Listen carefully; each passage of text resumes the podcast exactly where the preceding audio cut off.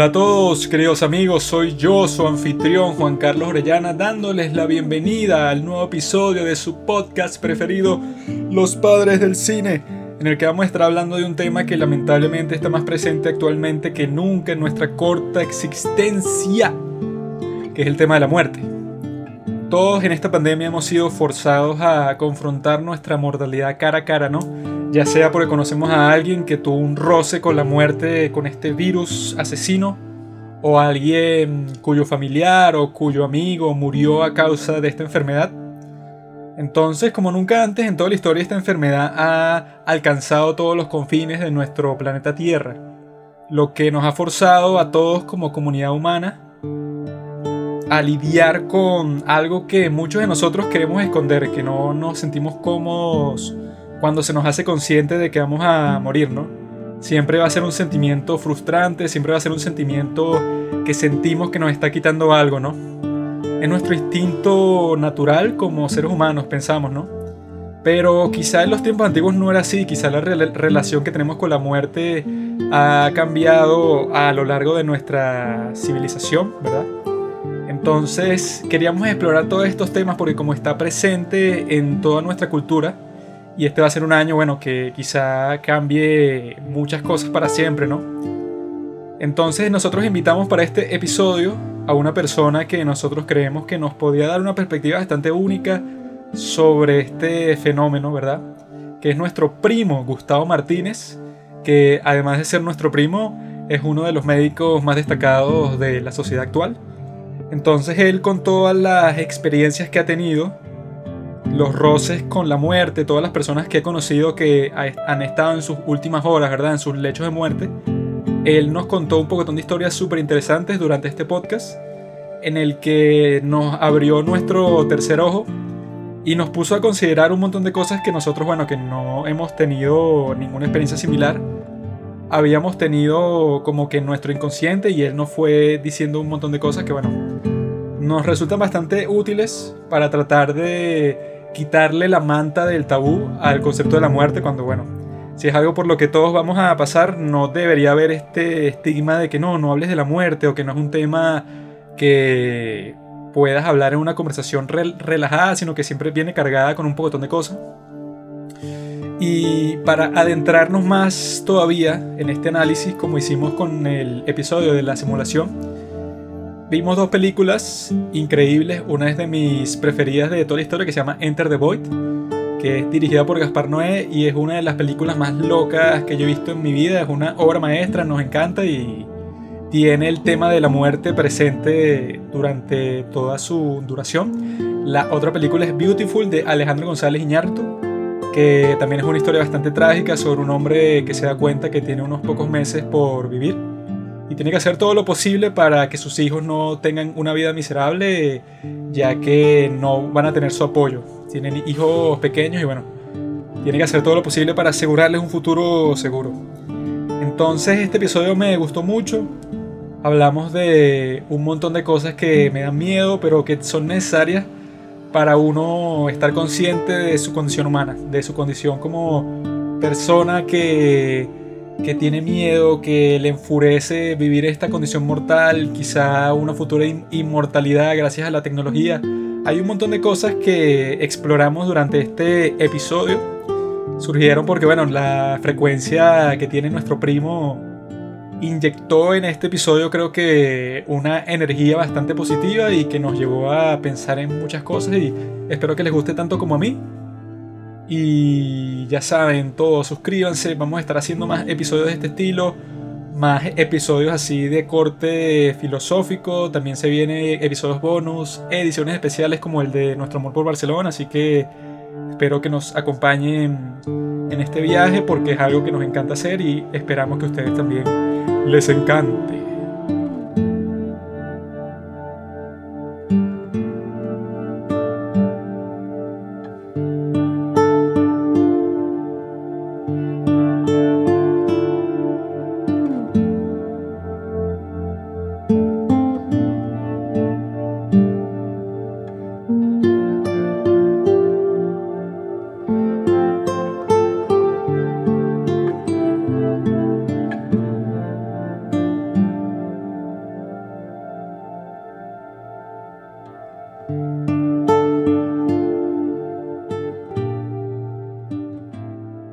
Someone to hold me too close. Someone to hurt me too deep. Someone to sit in my chair and ruin my sleep and make me aware of being alive. Being alive. Hello, Harry. Somebody need me too much. Somebody know me too well. Somebody pull me up short and put me through hell and give me support, Support. for being alive. Make me alive. Make me confused. Y ahí se me, se me va la energía, pero ustedes entendieron. Este es un capítulo sobre, sobre la vida o sobre la muerte. Eso es lo que hay que determinar. Esa va a ser la que vamos a estar investigando durante todo nuestro Te he dicho se quedó nuestra investigación. Y hola a todos. Nosotros somos los padres del cine. Yo soy uno de los padres del cine, Juan Carlos Orellana. Y les doy la bienvenida a este nuevo capítulo de los padres del cine. Preséntame. También está un chamo ahí que lo encontré fuera del apartamento y le dije que si quería grabar un podcast y me dijo que sí. pues. Hola, soy Juan Pablo y tengo hipo. Eso es todo lo que... Eso es lo más interesante de- sobre mí que sabrán. Lleva con hipo un poco de tiempo y bueno, esto se lo tendrá que calar. Todo el capítulo va a ser con hipo, las tres horas. Aunque creo que se me quitó. Apenas empezó el capítulo se me quitó el hipo. La magia de la grabación. El día de hoy tenemos a un invitado muy interesante para todos ustedes, nuestros escuchas del podcast, porque es un sujeto que es de la profesión médico-práctica. Eh, doctor, no doctor como en Friends, o sea que Ross siempre se quejaba porque cuando él decía que era doctor, todos y que bueno, pero no eres un doctor de verdad, eres un doctor con doctorado, pero no eres un doctor doctor, pues, eres un simple paleontólogo. Soy doctor en filosofía. Buenas tardes. Pero este doctor sí es un doctor doctor, entonces les va a sonar que está por teléfono, pero en verdad está aquí en el estudio, la cosa es que lo metimos en una especie de bola de hámster para que como se la pasen en el hospital todo el día y nosotros somos germofóbicos, bueno, está ahí metido en una cápsula de aislamiento que compramos especialmente para este capítulo, pero bueno, La prevención sobre todo, compañeros. Quédate en casa. Les presento a nuestro querido primo, Gustavo Martínez. Bueno, ¿cómo están, primos? Gracias por la invitación. Aquí en mi rueda es un poco apretado, pero bueno, creo que quepo, quepo bien. Soy bastante pequeño. Bueno, una vale. aclaratoria aquí. A veces a nosotros aquí los médicos venezolanos nos pasa mucho con arroz, porque como el título de nosotros es médico cirujano, y no como en otros países que, como en, por ejemplo en Estados Unidos, que es medical doctor, es MD, entonces mucha gente nos dice, no, bueno, ustedes no son doctores porque su título en ninguna parte dice doctor. Pero bueno, ese es el, el gran debate de, de los médicos cirujanos en Venezuela. Entonces Pero ese título, lo- a los ojos de, de los incrédulos, bueno, vamos a decir que soy doctor. ese título es un staff, entonces, compadre. No, hermanito, este podcast se terminó. Sí, Gracias por escucharnos.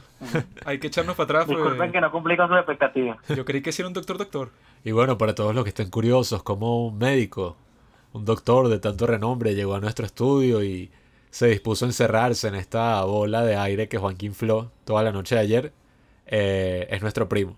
Así que estamos tratando de mantener todo el negocio en la familia. si Sí, es que nosotros, bueno, como sabíamos que íbamos a hablar de este tema tan sensible, la muerte, ¿no? Nuestro primer pensamiento fue, bueno, vamos a buscar a alguien que esté en contacto eh, regular con gente que está al borde de la muerte, ¿no? Entonces hablamos con todo tipo de doctores, pero todos nos rechazaron. Entonces dijimos y que, ah, pero no, no te acuerdas que nosotros tenemos un primo que es doctor. Y dije, ah, ¿verdad? Y ya, y está hablando mal sobre tu trabajo, Gustavo, porque si eres un médico y estás rodeado todo el tiempo de la muerte, es que no. Todas las operaciones fallidas. Bueno, pero uno tiene que ir aprendiendo. Yo, yo sé que yo era el último en su lista, pero igual agradezco haber sido llamado siendo el número 33 de la lista de, de médicos posibles para el podcast, pero El plan Z, compañero. El Eso de todos. es lo que a mí me da miedo con respecto a que sea manejar, ¿no? Porque uno en la vida cuando aprende cualquier cosa es que bueno, para aprenderlo bien te tienes que equivocar un montón de veces. Pues si estoy aprendiendo que si piano, bueno, me voy a equivocar como 100 veces en la canción de forma súper vergonzosa, ¿no? Pero cuando estás manejando no puedes hacer eso porque equivocarte es que chocaste y te jodiste, pues. Entonces a mí siempre me ha dado miedo como que, bueno, ¿qué práctica puedo hacer aquí? Porque si la cagas, no joder, casi que te mueres o tienes que pagar un poquetón de plata, cagaste la vida de alguien, esto un... me da miedo. Ahora imagínate manejar un bisturí. Coño. Ah. Por eso es que yo digo, pues, que él también está ahí relajado, ti- tiene que matar unos cuantos antes de, de ser un profesional, pues. Si no, ¿cómo te vas a convertir en un gran doctor? Claro, todo, todo gran doctor ah, tiene sus muertos. Pero bueno, No, cuéntanos, eh, Gustavo, ¿cómo te acercaste a esta profesión? ¿Cómo, ¿Cómo ha sido el desempeño? ¿Eres un buen médico? ¿Eres un mal médico? ¿Has matado a alguien? ¿Estás en la cárcel? Mira, este, mi abogado me, me aconsejó no responder esa pregunta de si he matado a alguien, pero no, bueno, de verdad que la, la- no me saqué la profesión médica alrededor de los 15 años, pues por curiosidad comencé a investigar y pues como todo buen estudiante de medicina vi obviamente todas las series médicas que el mundo de la televisión me ofrecía. Eh, y Eso era eso lo que iba a decir. dije, wow, esto es lo que voy a hacer y no se parece en nada a las películas, pero bueno, aquí estamos. Eres no eres ni Doctor House, así que se te ocurren todas las soluciones así, ni Grey's Anatomy, que bueno, los bichos cogen hasta con la señora de limpieza en el descanso. Mm, chale, no vale. Esa es la parte que más me, me llamaba la atención, pero no, no, no, no se, no, no se desarrolla de esa manera. Eso no pasa, ¿no? En los hospitales de acá, solo por curiosidad. Mira, sí pasa, no al nivel el nivel de Grey's Anatomy es exagerado. A algunos les gusta negarlo, pero no, la, la realidad es que obviamente uno pasa en esas cuatro paredes que, que representa el hospital, pasa la mayor parte de tu vida. Inevitable que por lo menos ahí consigas tu pareja o por lo menos algún romance ocasional. Y sería mentirle a sus espectadores decirles que, que esto no ocurre. Tampoco es como ahí en Grey's Anatomy que es en los cuartos de, de donde se descansa o que es en todo momento, en todo lugar y con cualquiera que se atraviese, que cada uno tiene tres parejas diferentes en, cada seis meses, no. Pero sí, es muy normal que la gente tenga su pareja, su, el novio, el romance, cualquier cosa. Eso es, es muy muy posible en los hospitales de en Sí, cualquier es hospital. que tú, ¿para qué crees que son todos esos cuartos que hay en los hospitales, en las clínicas, y que para que los médicos descansen, ¿no, compadre? Si el médico pasa ahí todo el día, necesita cumplir todas sus necesidades, dormir, comer, coger, etcétera. Entonces, yo... ¿Por qué no comer, rezar y amar, Juanqui? Yo te lo digo de experiencia porque yo puse unas cámaras en el, en el cuarto de descanso, entre comillas, de la clínica más cercana y déjame decirte que hay unas cosas bien, bien, bien interesantes. Bien bizarra. Llama la atención que haya infligido la privacidad de las personas de esa manera, pero está bien tu investigación. Se llama ciencia, amigo. Sí, ciencia, yo estoy, estoy de acuerdo, yo estoy de acuerdo, todo por la ciencia. Bueno, estamos en la misma nota. Para aclarar una última cosa antes de lanzarnos ya... No vamos a entrar todavía en materia, pero antes de lanzarnos con esta nueva dinámica que propusimos en el episodio pasado, eh, vamos a aclarar que Robinson está aquí. O sea, no está aquí presente, pero de alguna forma está. ¿Verdad, Juanqui? Yo lo siento, no sé si tú lo sientes. Como el Espíritu Santo, pues, que dicen que siempre en donde hay dos personas reunidas está Jesús en el medio de ellos. Bueno, Robinson tuvo unos problemas, digamos, psiquiátricos, eh, para no entrar en detalle, pero el punto es que no se pudo presentar al episodio de hoy. Todo fue culpa de Juanqui. Juanqui le dijo que el tema era la muerte. Robinson se puso a leer sobre la muerte y bueno, el ya no quiere salir debajo de su cama porque bueno, ya dice que la vida no tiene sentido, de que todos nos vamos a morir. Las típicas angustias que yo tengo todos los días antes de que de la una de la tarde. Desde que fui a la guerra de Vietnam, siempre pienso en la muerte. Pero sí, para que después no anden preguntando nuestros millones de seguidores. ¿Dónde está Waldo? Para que no vayan a protestar en la puerta de mi casa, bueno, como todos los días. Cada vez que pasa algo así. Mira, Gustavo, estás ahí. Dígame. Te Ahora tenía te que ser médico. Este, este va a estar hablando con nosotros y va a estar aconsejando a los pacientes. Y mira, échate esta crema. eh, no te rasques ahí, no sé. Te está con pura consulta virtual por Zoom, pero de puras pacientas. Habla ahí, habla claro. Ugh. Claro, claro, yo tengo una forma de seleccionar a los pacientes que pido que para que pedir la consulta tienen que mandar una pequeña foto. Coño, compadre. Si yo fuera médico, yo creo que haría cosas así. Y después No. voy preso, pero igual valió la pena. Vas preso y no No, jodas. no, no. El No podemos discriminar de esa forma a los pacientes. Pero tú estás claro, o sea, esto yo no te lo, he- te lo dije antes, pero yo creo que toda persona seria tiene eso bastante determinado en su mente. Si pudieras habitar la conciencia de cualquier persona en toda la historia del mundo por 15 minutos aleatorios de su experiencia empírica de su conciencia, ¿Cuál sería tu top 3? Ok. Este, bueno, es, es complicado y más con el poco oxígeno dentro de esta bola de aire inflada por Juan Carlitos, pero haremos un esfuerzo. Este, uno de los principales que, que me vino a la mente eh, es el doctor Kenneth Mattox. Realmente Muy soy un fiebre de mi profesión y tenía que nombrar un doctor. El doctor Kenneth Mattox es un, un cirujano de trauma. Para los que no saben qué es la cirugía de trauma, es el cirujano que maneja las emergencias este, que todos conocemos como accidentes o que o, o determinados hechos violentos. Por ejemplo, accidentes de tránsito o heridas por arma de fuego, heridas por arma blanca. Es una especialidad que, que a mí me gusta mucho. O sea, porque intencional o requiere, no. requiere velocidad en el pensamiento y en, la, y en la actividad manual. Y el doctor Matos es probablemente uno de los más grandes ciudadanos de trauma con, con la mayor cantidad de series de pacientes operados y que ha generado una cantidad de, de herramientas que, que son creativas, porque son pensadas en el momento y es decir, bueno, yo lo único que tengo para atender a este paciente es un pedazo de guante y una hilo de sutura y yo lo voy a resolver con ese poco material que tengo.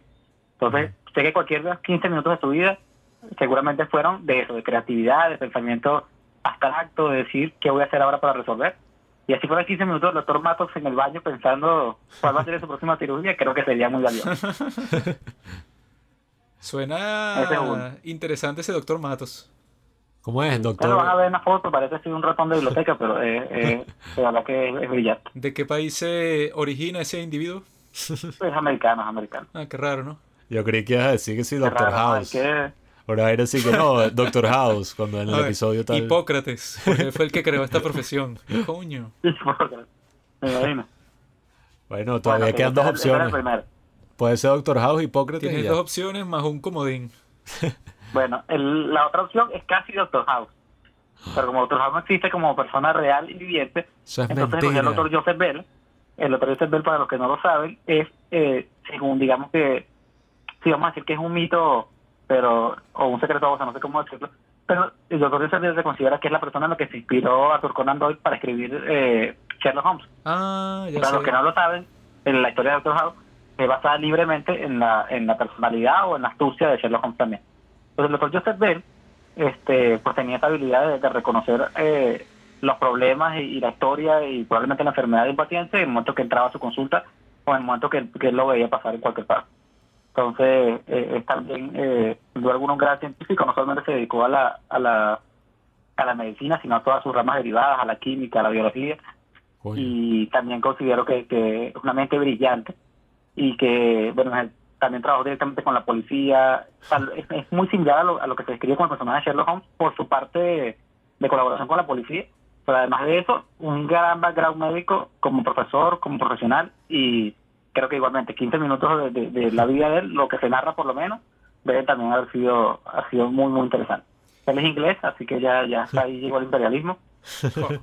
He dicho capaz se lanzaba peleas así como en la película esta de Sherlock Holmes, que sí, puros coñazos así en una, en una taberna. Yo leí un artículo de Crackett sobre ese tipo y dicen que hizo de todo, pues, o sea, el tipo tiene como mil experimentos que sí para todas las ciencias y descubrió un poco de cosas, era un tipo brillante. Pero ahora, ya, déjame ver si puedo adivinar cuál va a ser tu tercera opción. Jesucristo. Y eh, Beyoncé. No, estuvo más cerca Juanqui. Ka. Uh, Y eh, Yo Buda. dije, mira, tengo que escoger un personaje de la historia. Yo había pensado en Da Vinci, pero ya Juan Pablo me lo había Ah. quitado. Y dije, ¿qué personaje de la historia que yo creo que seguramente esos 15 minutos también fueron importantes? Entonces pensé en San Pedro. O sea, compadre. o sea, una persona que tuvo la capacidad durante un, tiempo importante de, de estar cerca de la vida de Jesucristo. eh, fue, vamos a apartar el tema religioso solamente como personaje histórico. O sea, como, como un, un momento de, de la historia que cambió la humanidad por completo y tienes ahí con un, un puesto de primera fila. No es el protagonista, pero está en primera fila. Entonces, ese, ese es un, un, un sitio que, del que me gustaría observar la, la, eh, todo lo ocurrido, eh, o lo que se describe por lo menos que ocurrió durante esos años. Y tú que no querías, que no querías escoger a Doctor House. Cogiste otro Bueno. personaje de ficción. Qué feo, vale. Bueno, No, vale, Ay, mentira. bueno ahí veremos. y- Si funciona yo Marco y abro la puerta y no veo nada, ya sabemos que, que era ficción. ¿Por qué no querías escoger Jesucristo mismo? Mucha No, presión. me, me parecía peligroso, no sabía que podía conseguir. ¿Te imaginas y que por en cambio, con 15 San Pedro, minutos? en el peor de los casos, me voy a encontrar pescando, pues. O sea, y yo- si, si algo voy para atrás, me veo ahí de repente lanzando ahí. No, digo, Aunque- se apega a todo Jesucristo y los 15 minutos, de hecho crucificado 15 minutos y que... ¡ah! Tú eres un cobarde, ¿no? Ese es el dolor que más glorioso que puede 15 existir, que te minutos crucifiquen. este Juanqui le van a salir los estigmas. ¿Qué lo llaman, no? ¿Cómo es que se llama eso? ¿La qué? ¿Cómo es cuando...? Sí, los estigmas, sí. Sí, Cuando te que... aparecen la- las lesiones similares a la de la crucifixión. Yo las he tenido desde muy joven y yo sé por qué. Yo soy el nuevo Mesías. Pero Sí, sí. viéndolo desde la perspectiva que dice Gustavo de presenciar la cosa en segunda persona, yo creo que hubiera sido fino ser, pero María Magdalena. Porque no. ahí tienes la oportunidad que alguno de esos 15 minutos que te está cogiendo Jesús, o sea, imagínate. O sea, no Dios eres Jesús, no. sino que te está cogiendo Jesús. Imagínate cómo se debe sentir eso. Te he dicho ya estás excomulgado. No puedes entrar más al Vaticano. No. Tendrías el Ya, orgasmo ya. más intenso de tu vida entera, porque eso no es así como No, van a, tum- van a tumbar este podcast, vale. una Van a poner experiencia celestial. ¿no? tumbar este podcast. Bueno, ya que te fuiste por ese camino, lo tenía chiquito. Es la evidencia histórica. ¿Qué? Tenemos que hablar desde los datos paleolíticos que hemos descubierto. O sea, porque si voy a estar cerca de ese hecho histórico, quiero que sea la persona que más tuvo contacto con él. O también ser María, la Virgen. María, la ¿Qué? Virgen. Coño, la Virgen María, porque, o sea, ok, puede ser cogido por Jesús, pero también Claro. puedes parir a Jesús, ¿te imaginas? O sea, si eres María Magdalena, te coge Jesús. Si eres la Virgen María, das a luz al Salvador de la humanidad. Eso también se debe sentir fino. Que- Muy mal haberles abierto a ustedes la puerta hacia ese mundo, ¿vale? Bueno, olvídense, ya este podcast no, no va a ser sobre lo que iba a ser, ahora va a ser sobre Cristo. Mito Sí. o ficción. Ale- no, yo, yo, lo, yo lo que he visto por ahí sobre Cristo sí es mito o ficción, que es un alienígena. Mito, mito ficción y que yo creo que es mito, no, no, no, es ficción. Y eh, yo creo que fue escrito y no, no, no, eso fue una vaina así, no sé, un secreto de los curas de la época. Yo estaba viendo el History Channel en estos días en alienígenas ancestrales y dicen que puede ser que la razón por la que en el Medio Oriente está todos estos conflictos, ¿no? Pueden ser porque los alienígenas crearon todas esas guerras, ¿no? Están haciendo que toda esa gente sea súper viol- súper violenta porque quieren que la evidencia de su existencia y la influencia que ellos tuvieron en los primeros humanos esté destruida, porque como el ISIS y toda esa cosa estuvieron destruyendo templos y sitios así históricos, y que bueno, es posible que los alienígenas hayan creado intencionalmente todos esos conflictos para que eso pasara y así se mantengan bajo el radar. Médico, ¿cuál es, tu cuál es la perspectiva médica? ¿Es verdad o mentira? ¿La perspectiva médica de qué? Específicame tu pregunta. De los Es lo que alienígenas. acabo de decir, ¿no? De los alienígenas y Jesucristo. ¿Es verdad o es mentira? Científico. Y que sí, sí, yo creo que sí. Dependiendo de tu respuesta, ¿te quemaremos la bola esta de hámster o no? Te llevaremos a la hoguera. Está peligrosa la respuesta, pero voy primero con la de los alienígenas, que es un poquito más seguro. Este, no, no, obviamente la, la medicina no, no, no es un campo donde estudiemos la presencia de los alienígenas, Sí, weón. pero... Yo sé que sí lo estudian, solo que tú no lo puedes decir porque te meten preso. Yo he estado en esas clases. nos prestan- no, nosotros a veces nos prestan cadáveres alienígenas para ver cómo es su anatomía para cuando tengamos que ayudarlos, pero el resto. No, pero sí considero que cada, cada, cada uno dentro de esta ciencia es libre de, de, de pensamiento igual que cualquier otra. Y por lo menos yo sí creo en, en, en que no debemos estar solos en este universo. Y, y como Juan Carlitos, estoy apoyo totalmente la creencia en los alienígenas. Y que pronto tendremos pruebas de eso. No, ya las tenemos, pero pronto tendremos una evidencia más tangible. Tipo serio, vale. Un tipo distinguido, un tipo. Sentimiento nacional, vale. Pero. Así, así comienza, pero más adelante me voy deteriorando. Tú estás Pero, tomando sí, sí. alguito actualmente. No, nosotros nos estamos lanzando un whiskycito, ¿verdad, Pablo? Sí, vale. Un wikisito aquí con Preveral. No puede faltar. Preveral y Toddy. Para los que no sepan qué es el Toddy, bueno, ¿Qué? algo muy venezolano. Leche a chocolatada. Pero bueno, Bueno, ya, ya dijiste todo y ahora lo vamos a utilizar como publicidad. Van van a vale. apalancarse de la fama de este podcast para seguir lanzando su producto. Yo solo tengo que decir que, bueno, me parecieron tremendas opciones porque un argumento que estábamos hablando la otra vez, Juanquillo, era sobre la personalidad, ¿no? Que uno se va creando a través de las profesiones y eso. Y bueno, en la breve experiencia que tenemos de preguntarle a dos personas sobre cuáles eran sus opciones de pasar 15 minutos en, el, en la conciencia, en la conciencia de un personaje histórico, podemos ver que la profesión que ellos eligen define casi que el... ¿Cuál es la...? ¿Cómo es? Eh, un tercio... Ya va, dos tercios en porcentaje que... 66%. Bueno, olvídenlo. Dos tercios, mejor. dos tercios de las opciones de cada uno. 66%. En el caso de Gustavo era Joseph Joseph Bell. Joseph Bell Joseph y Bell. el otro. Johnny Matos. Kenneth Mattox. Kenneth Mattox. Joseph Bell y Kenny Mattox, dos médicos. En el caso de el chaucero de Robinson, que Jack Nicholson y Shakespeare. Y en el caso de nuestra hermana, era y que, bueno, Kanye West y Sacha Grey, pues que, bueno, eso puede decir mucho. Con todo lo que conocemos sobre ella. Sí, eso dice mucho ya de cuál es la profesión de mi hermana. Pero Ugh, no es nada malo, pues. zorra profesional. Bueno, pero es importante una cosa, yo quiero destacar. Yo les voy a pedir a los padres del cine, ahora estoy de Robinson aquí para decírselo, que sea castigado Robinson por haber escogido unos 15 minutos específicos, cuando eh, la labor es escoger 15 minutos, o sea, no puedes escoger los 15 minutos, es aleatorio. que Entonces él quiso escoger los 15 haciendo minutos lo que él hizo no, no tiene mucho chiste, porque así, o sea, tu opción va a ser algo como que súper mega específico y que quiero Messi cuando ganó la Champions, cuando metió el tercer gol, que, que bueno, así le quita como que el, el riesgo Chris y Evans se vuelve cuando- algo Chris más Evans infantil. Pues. dijo Avengers Assemble. Siempre tiene que ver una trácala, pues, las letras chiquitas del contrato, los tres deseos del Eso, genio. esa cláusula es la que te hace pensar bien lo que vas a decir. Si, si, no, si no la tienes, tú puedes decir cualquier cosa absurda. Claro. Mira, por ejemplo, bueno, este, yo respeto a la comunidad LGBT, pero yo lo pensé para decir un personaje como Leonardo da Vinci que tiene sus experiencias bicuriosas. Porque si de repente abro los ojos en 15 minutos y tengo montado por ahí un italiano, concha. Por eso es que Pablo ya sabemos por dónde tira. No, bueno, pero sería Sí, sí. fino porque capaz hay pruebas en otro cuerpo y capaz te gusta. Ah, bueno, es posible. Hablo, Descubres algo que no además de Freddie sabías. Mercury, pero entonces también, no. Coño, Freddie Mercury, pero capaz que no. Los últimos 15 minutos de su vida muriendo de sida. Bueno, pero Por eso es, eso es, la eh, mano de... eso es lo que la hace interesante, que te tienes que lanzar a algo así con un riesgo. Si es sin ningún riesgo, es que bueno, vas a terminar escogiendo cualquier cosa que te dé placer y ya. Yes.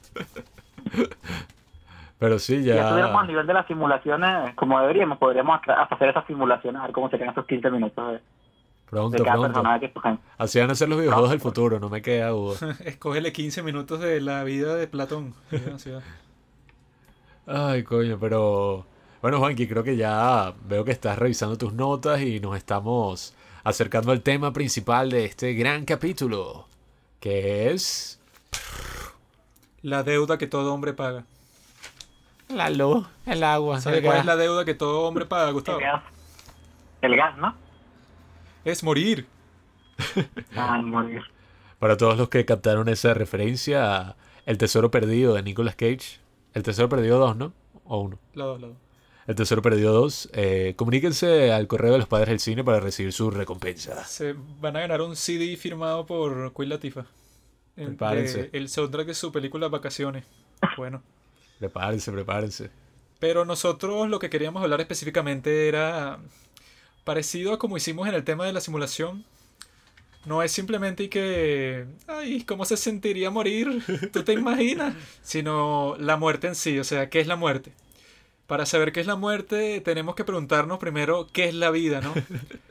Porque la muerte no es una privación de algo, no es algo activo, sino es como que ese sentimiento de que te están quitando algo definitivamente. Yo creo que de ahí es que viene el sentimiento intenso que se tiene con respecto a la muerte, que puede ser miedo, puede ser ira, puede ser eh, como que insatisfacción, pero que viene de ahí, pues es que a, a diferencia de cualquier otra privación o de cualquier otro obstáculo en tu vida, este simplemente es para siempre, ¿no? Mm. No es que, ah, no, bueno, te pasa esta enfermedad, no sé, te da cáncer y tienes la posibilidad de que te curas o te, no sé, estuviste en un choque y entonces, bueno, tienes como que los pros y los contras de cuál va a ser tu recuperación, ¿no? No, y yo aquí creo que Juanqui está recalcando algo súper importante del tema, porque así como dijo que la muerte no tendría ningún sentido sin la vida, nuestra vida tampoco tendría ningún sentido sin la muerte, entonces por eso creo que es súper importante, ¿Por qué no? porque coño, al menos hasta ahora, que los avances de la ciencia no han, eh, aunque sea redundante, matado a la muerte, sigue siendo importante como que tener esta relación y establecer una relación con la muerte para que eso le dé más sentido a nuestras vidas. Y creo que esa es la importancia de, de este episodio en particular. Pablo, te explico esta frase que se me acaba de ocurrir en este momento.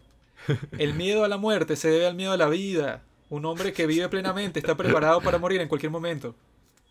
Ajá, bueno. ¿Sabes quién dijo eso? Platón. Hitler, aunque sea un poco loco Hitler. No, mentira. Sí, claro. lo dijo Mark Twain. ¿En serio? ¿Qué hace ese novelista? También tengo uno de morir con orgullo cuando ya no es posible vivir con orgullo. Friedrich Nietzsche.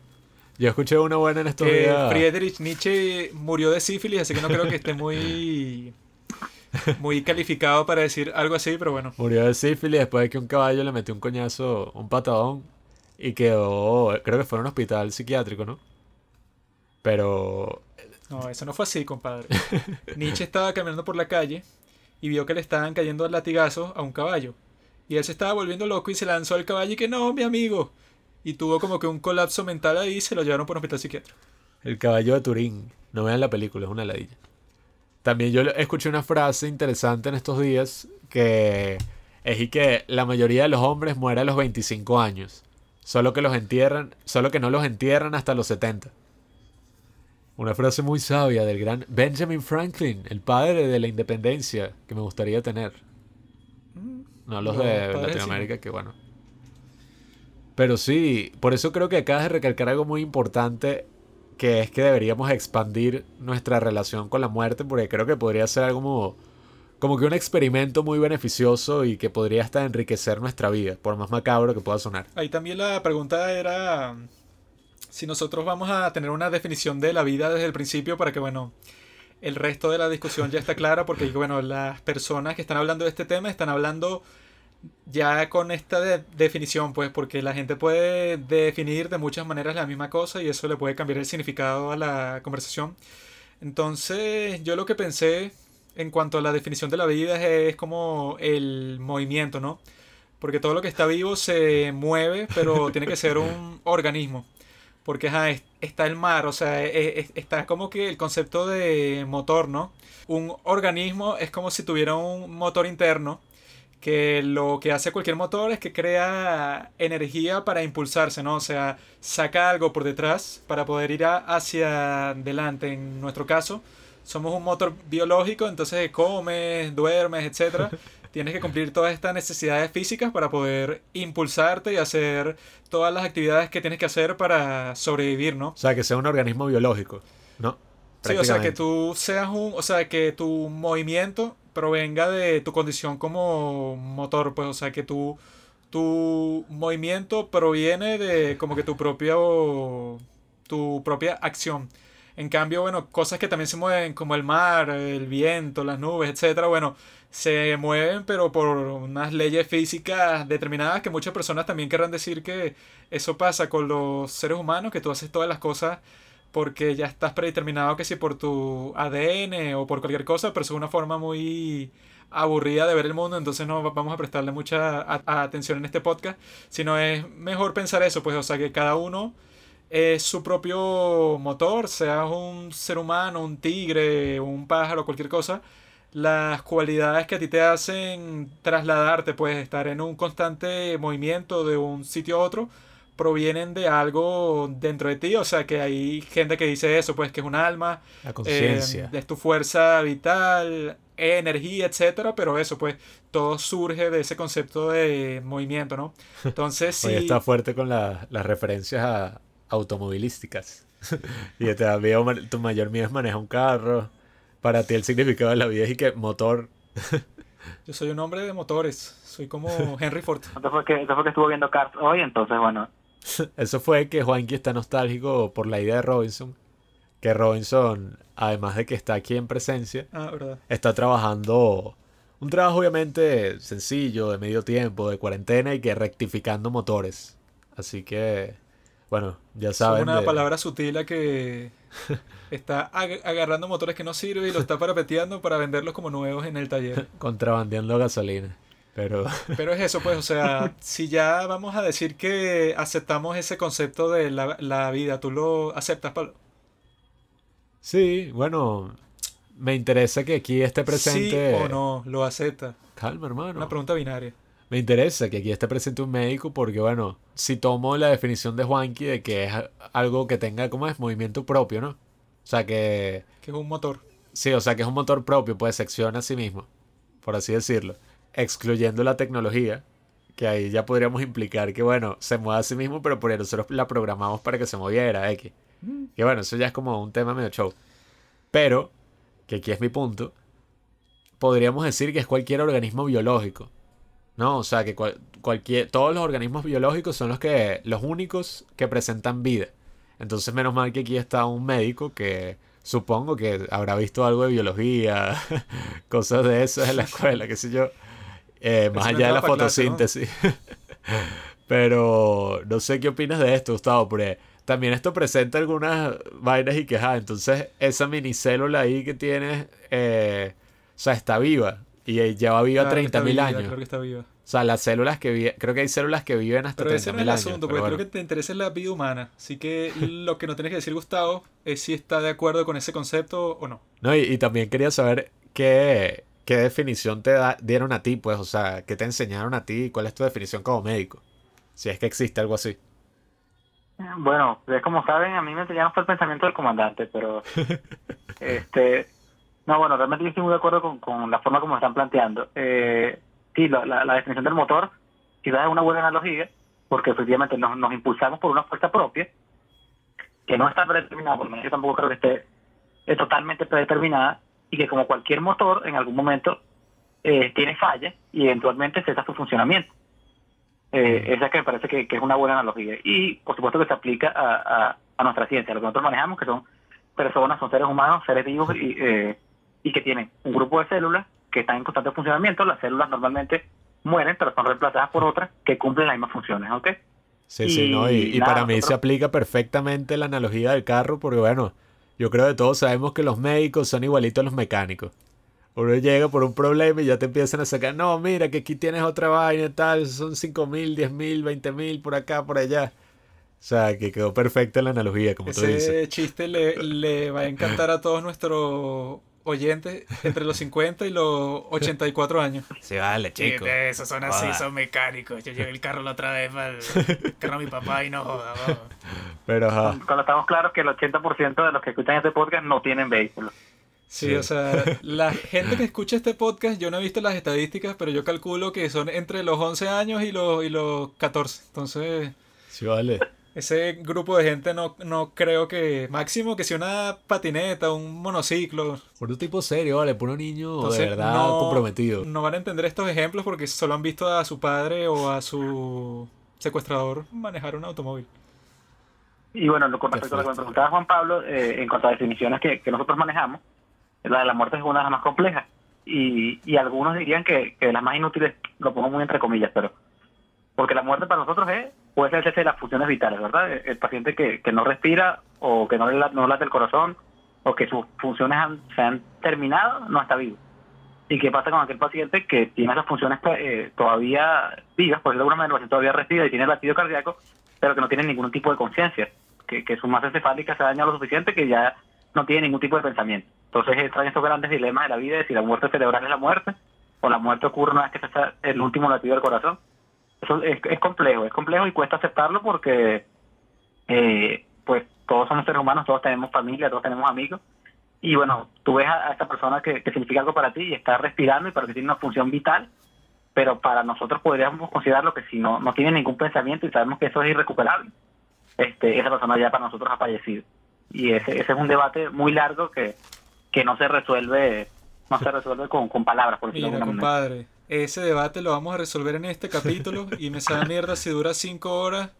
Va, va a haber una conclusión y se va a publicar en los medios.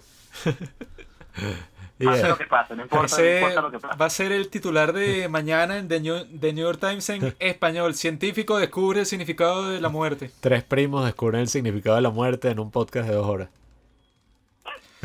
Técnicamente tremendo, tremendo, tremendo editorial. Ese puede ser el título de este capítulo. Técnicamente todo el mundo es un primo.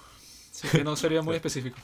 Yo ahora quiero dar, quiero dar como mi definición de la muerte. perdón, de la vida. Y es tres palabras. No, mentira, no se me ocurren tres palabras, pero es súper corto. Que es la vida. La vida es lo que hay entre que nacemos y moremos. Muchas gracias. La idea Bueno. de, Y de Pablo Coelho. de dar el concepto de la vida no era muy importante, sino simplemente para tener claro, o sea, cuáles son los límites de la conversación, ¿no? De cuando lo escucha la gente, como qué es lo que va a pensar y qué es lo que va a interpretar, que tenga como esos parámetros claros, porque Hay que ir cercando, hay que ir cercando el terreno para que la gente esté ubicada. Porque lo que nos interesa a nosotros aquí no es el concepto de la vida, porque bueno, no es muy controversial, a menos que estemos discutiendo el aborto y que ay, es, una, es una vida antes de que nazca, que, que a mí siempre me ha parecido un poco absurdo porque es que bueno, No entres en esas aguas, compañero, te estoy advirtiendo. dicho y que Son bueno, profundas. O sea, tú naces y después mueres, ¿no? Entonces, si no has nacido, pues no eres nada y ya. O sea, a mí, yo he escuchado como mil argumentos sobre este tema, pero yo siempre he pensado de que, bueno, si no has nacido, no, no estás vivo. Y si no estás vivo, si yo hago cualquier cosa contigo, no, o sea, tú, tú no Pues eres una aguas persona. pues. turbias, compadre. O sea, si yo, o sea, yo no te puedo matar si no has nacido, ¿entiendes? Entonces un, Bueno. Es otro tema para otro podcast. Un, mira, estás estando en aguas profundas. un aborto no puede ser un asesinato porque no has nacido. Pues si yo mato a alguien, es como si yo viajo en el tiempo, ¿no? Y yo mato a tu abuelo y tú te mueres. Yo no te maté a ti, yo maté a tu abuelo porque tú nunca naciste, ¿entiendes? La potencialidad, Juan. La Entonces, potencialidad. Ajá, vamos a decir que ya tenemos ese concepto de la vida, claro, ¿no? Que es eso del motor, que se impulsa a sí mismo, etc. Entonces, lo que nos queda por determinar es qué es la muerte, ¿no? Ya que ahora que sabe- sabemos que es la vida y nosotros preguntándonos esto, ¿verdad? Ya teniendo en cuenta de que íbamos a grabar este podcast con un doctor y sobre las películas que vamos a estar hab- hablando después, cuyo tema principal es la muerte y eso, ¿no? Nosotros nos pusimos a ver las clases de filosofía de Shelley Kagan, que es un filósofo de la Universidad de Yale, que es tremendo profesor. El tipo tiene 26 videos de en promedio como 50 minutos cada uno, en donde el tipo te da todo un curso sobre la muerte, ¿no? Entonces em- empieza hablando sobre Platón, sobre el Fedón, en donde se discute que, bueno, si el alma existe, si hay vida después de la muerte y si es así, cómo sería y por qué, ¿no? O sea, los tipos tratan de acercarse a este tema lo más lógicamente posible y Sócrates da, Sócrates da como que un pocotón de opciones, de cosas que podrían pasar y posibilidades, porque en ese diálogo él está como que justo enfrente de la muerte, porque se va a tomar la cicuta y tal. Les recomiendo que, que vean esa historia de, de, de Sócrates si les interesa la filosofía y quieren adentrarse, porque creo que es la historia para cualquier persona que le gusta la filosofía, es un mito, por así decirlo, tan importante como la crucifixión de Cristo. O sea, es una vaina de tanta relevancia que es que, bueno, un carajo era super ladilla porque cuestionaba a todo el mundo. Como todos estaban tan ladillados, lo condenaron a muerte. Y no bastó con que lo condenaran a muerte, sino que él mismo bebió el veneno que lo mató. O sea, y no fue que lo hizo eso, sí, escondido en una habitación llorando, no. El bicho, como supuestamente, como cuenta la historia, se tomó el veneno, la cicuta, haciendo un argumento de por qué, bueno, eh, la muerte significa esto y significa lo otro, y mi muerte en verdad es una vaina moral, o sea, uno de los hechos más arrechos de toda la historia de la filosofía. Y les recomiendo este, podríamos decir, taller de Yale, que es perfecto también para la, la época de cuarentena, sobre todo si saben inglés, porque bueno, todos los que nos escuchan ya deberían aprender inglés hasta este punto. Si quieren me escriban al DM, yo les enseño. Si no en sabes minutos. inglés, de suscríbete, weón. Pero sí, o sea, les recomiendo que vean esas clases, están en YouTube, son gratis, son de la Universidad de Yale y bueno, creo que nos dejaron muchas enseñanzas importantes, ¿verdad, Juanqui? Juanqui vio más las clases que yo, yo vi como 3, 4. Pablo es un flojo, Pablo la estaba viendo y se queda dormido. Pero mm, este individuo se eh, hace la pregunta, no solo de si, bueno, ajá, todo eso que habla en el Fedón, o sea, él usa eso como que para empezar, pero lo que a él le interesa más es como el concepto de la muerte en general, o sea, no dejarlo así tan limitado en cuanto a que, bueno, si es un cuerpo, eso, que, que ya nos dio la definición, Gustavo, eso de tu cuerpo cesó de las funciones vitales, pues te declara muerto y tal, ¿no? Pero nosotros como que nos interesa un poco más el tema de eso, pues todo lo que rodea la muerte y como que todos los debates que se dan en ese tema de si es y que bueno, cuando tu cuerpo deja de funcionar o cuando pierdes completamente tu personalidad, o sobre las personas que creen en el alma y entonces te van a decir y que no, bueno, tu, tu alma está en tu cuerpo es temporalmente, después se va a separar y va a ser un viaje y va a terminar en algún sitio y tal.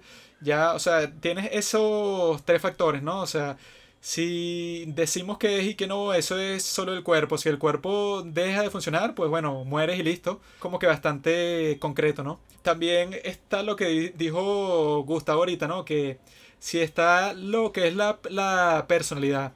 Digamos que tú estuviste que si en un choque, ¿no? En un accidente de tránsito y te diste un golpe súper fuerte en la cabeza. Cuando despiertas no te acuerdas absolutamente de nada, pero no es una amnesia temporal, sino que es que tú simplemente quién eras, pues todos tus recuerdos, todos tus conocimientos fueron perdidos para siempre y lo único que queda es, bueno, sabes cómo comunicarte, o sea, te acuerdas del idioma que aprendiste. O sea, como, eres como Harry Osborn en Spider-Man 3, si se quiere hacer una imagen. Como que las actividades normales de una persona, pues, o sea, sabes comer, sabes dormir, sabes hacer las cosas básicas, pero todo lo que eras tú, pues, o sea, todos tus valores, tus planes, tus prejuicios, todo eso se esfumó por completo, ¿no? Entonces, mm. si eso pasa, y ponte que la persona después de ese choque se recupera completamente, todas sus funciones, pues, o sea, camina normal, habla normal, absolutamente todo, pero yo creo que muchas personas dirían que esa persona en verdad ya murió y como que al mismo tiempo nació otra.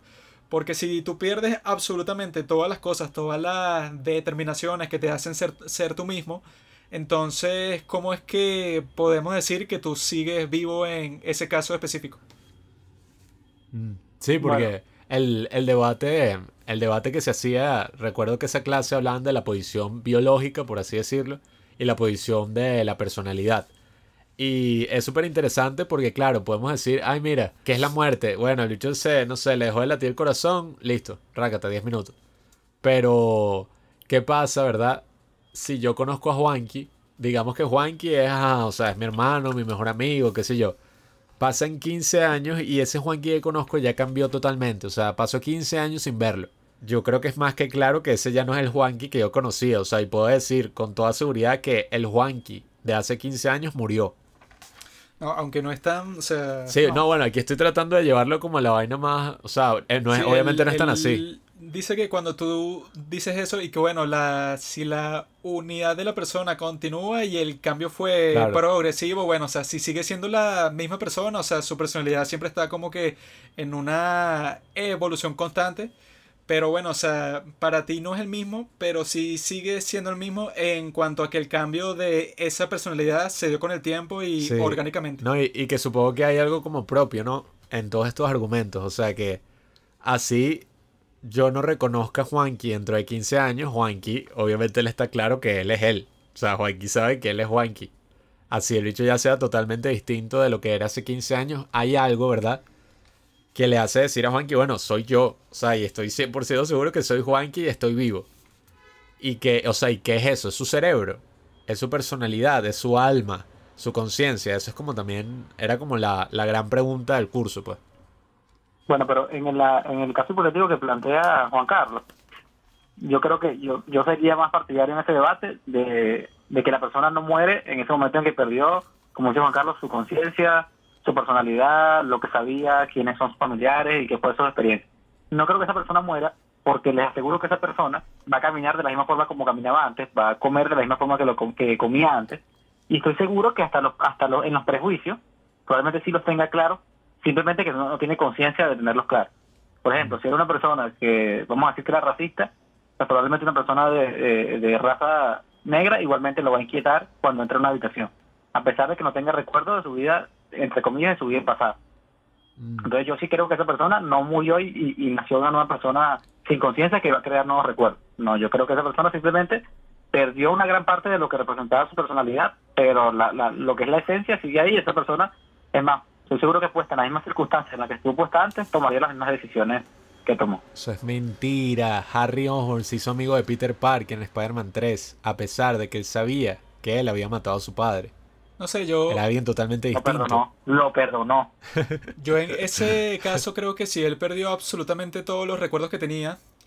y todas las experiencias, ¿no? O sea que de ahí es que uno aprende todo lo que sabe, o sea, no tanto de que no, que yo me leí un libro sobre cómo vivir o cómo relacionarme con la gente y ahí es que tengo claro, no sé, que si todo mi comportamiento Uno no aprende por experiencia ajena, compadre. Sí, tú lo vas aprendiendo por el tiempo, o sea, de que no, que te fue mal con esta persona y que quizá dijiste algo incorrecto cuando estabas hab- hablando frente a un gran número de personas y dijiste que bueno, esto como que ya no lo hago más de esta forma, con momentos de cringe así de ese estilo, es como que puedes ir aprendiendo como que ciertos comportamientos, ¿no? Entonces yo creo que si una persona, bueno, digamos que perdió para siempre, o sea, que sería una tragedia, pues, y que perdió todos los recuerdos, pero absolutamente todo, pues, que ya no guarda en su cabeza ninguno de los recuerdos y que, bueno, no se acuerda de nada de lo que vivió, ni con su hermano, ni con su padre, ni Aunque, con su ojo. madre, sin, sin ninguno de ellos, ¿no? Eso no creo que médicamente sea,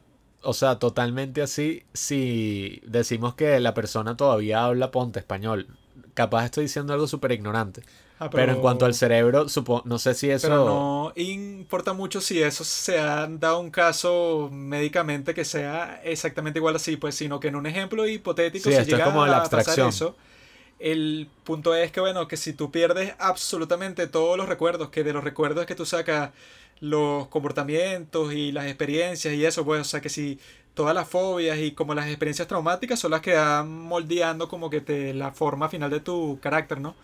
Entonces yo creo que si tú pierdes eso completamente, pero así que no lo puedes recuperar, pero de ninguna forma, yo creo que el cambio sería tan drástico que no se puede decir que tú eres la misma persona.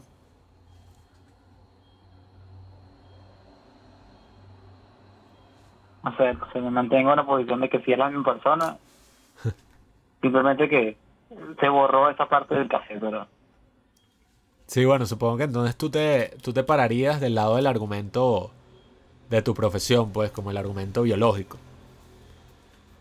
O sea, porque eh, ahí estaríamos diciendo que, bueno, que, ajá, perdió de tal broma, pero hay como ciertas cosas biológicas en tu ADN, en tu cerebro, qué sé yo, que te hacen a ti ser, o sea, a tú ser tú. ¿Se dice así? o sea que si todavía tienes ciertas actitudes, ciertos prejuicios y tal, esas no son cosas que vienen como de, de no sé, de tu conciencia o de tu So- personalidad, sino Solo vienen que de, eso, pues, de lo biológico. También vemos la misma experiencia, pero desde un punto de vista de una segunda persona, ¿no? Digamos que eso le pasa a Pablo. Y a mí lo que me importaría de Pablo, yo para decir, por ejemplo, si él tuvo un accidente súper grave, ¿no? Y se le borró todo de la mente. Y vuelve un Pablo, ¿no? Pero un Pablo que no se acuerda nada, pues que ya no le gusta el cine, que no se acuerda de todas las películas que hemos visto, de ninguno de los episodios del podcast No me hablas más. de nada de lo que le ha pasado en su vida, pues, o sea, de ninguna historia, de ninguna interacción que tuvo con nadie, ¿no? Si yo estuviera esperando la recuperación de Pablo y que, bueno, vamos a ver si funcionan todas estas terapias que le están haciendo los médicos, ¿no? Y Pablo se despierta de un coma y yo digo que, baja, bueno, despertó Pablo, entre comillas, pero cuando voy a hablar con él no tiene idea de quién soy yo. Y si hago cualquier referencia a cualquier cosa, él no va a entender nada de nada. Entonces, eh, de la perspectiva de una segunda persona, a mí lo que me importaría es que, bueno, ya ese Pablo no es Pablo porque yo trato de hablar con él o hacer como, o sea, como si las cosas fueran igual que antes, pero me siento como que estoy hablando con un total desconocido. Sería peor aún si fuera que si tu esposo, pues. Pon- Eso es lo que te iba a decir, que bueno, y tanto en la salud como en la enfermedad, maldito. Ponte que es tu esposa, ¿no? Y, y- y le pasó exactamente, exactamente lo mismo. Tú vas a hablar con ella y es como si nunca hubieras hablado con ella y no quiere tener nada que ver contigo. O sea, yo diría que, bueno, mi esposa murió y, bueno, si yo la puedo volver a conquistar, No, porque ya la conozco, entre comillas, ¿no? Pero yo todo lo que aprendí de ella y todos los comportamientos que ella tenía y eso, las características personales, vinieron de sus e- experiencias. Si esas experiencias ya no existen, entonces, o sea, mi probabilidad de enamorarla de ella sería exactamente la misma que es con cualquier mujer eh, extraña. Hay una O sea, película sobre eso de Channing Tatum. por cierto. Que en mi caso es bastante alta, ¿no? Es casi 99%. Ya. De todas formas, sería bastante extraño, ¿no? Sería como bueno, compadre, tú te estás oliendo un arroz con mango. Si la persona, ¿verdad? Se moldea a través de sus experiencias y pierde sus experiencias, sigue siendo la misma persona. Esa es la pregunta que le quiero hacer a- Sí. al médico Bueno, desde la perspectiva es que médica. esa- o sea, trata de reformular esa pregunta porque como le hiciste, si ya aceptas la suposición de la que la persona se moldea por sus Bueno, experiencias, esa es la cosa, o sea, la, la persona se moldea, esa entonces es la por... primera pregunta que tienes que hacer porque si la aceptas de una, la persona se moldea se únicamente por, por su ambiente, ¿no? Esa es la pregunta que le hago al médico. La, o sea, si tú... Porque hay casos que ha sido así, ¿no? Que si una carajita que, no sé, la encerraron desde que era bebé hasta los 12 y bueno, cognitivamente salió jodido, o sea, no sabía ni hablar, unas- unos casos todos raros y horribles hay por ahí. O sea, lo que yo planteo, y por eso, por eso digamos estoy reñido con, con lo que plantea Juan Carlos, es que yo no creo que las personas sean sus recuerdos. Yo creo que efectivamente esas experiencias y, los- y, y, y vivencias lo que hicieron fue moldear, como bien lo dice Juan Pablo, ciertas áreas, vamos a decirlo desde el punto de vista biológico, como dice Juan Pablo. El cerebro tiene múltiples áreas que cumplen diferentes funciones. Y esas áreas se van formando con respecto a, lo, a, lo, a las experiencias que, vamos viviendo. No, es imposible que todas esas áreas se dañen es imposible y que la, vida continúa. Se, va se puede dañar el área de la memoria de largo plazo y que esa persona no tenga ninguno de los recuerdos que almacenó durante tanto tiempo, pero las áreas que formaron el idioma, y por eso esa persona va a hablar el mismo idioma, que le formaron la habilidad de caminar o cualquier otra habilidad que pudo haber desarrollado durante ese tiempo, pues realmente iguales que ahí. Entonces, si toda esa, esa eh, ese cerebro se moldeó basado en esas experiencias, aunque ya no tenga las experiencias, el cerebro eh, pues está condicionado para actuar de la misma manera eh, eh, frente a esos estímulos. Entonces no creo que esa persona, por perder los recuerdos, se pueda considerar que esa persona haya fallecido. Es más, vamos a visibilizar una población real que, en la que ocurre algo similar. Los pacientes con Alzheimer, hay pacientes con, con, que están en- ya en un estadio eh, avanzado de la enfermedad, en el cual pueden no tener ningún tipo de recuerdo de su vida, ningún tipo, de en la mañana y no saber con quién están, en dónde viven, eh, quién es la persona que está acostada a su lado, ni quiénes son sus hijos.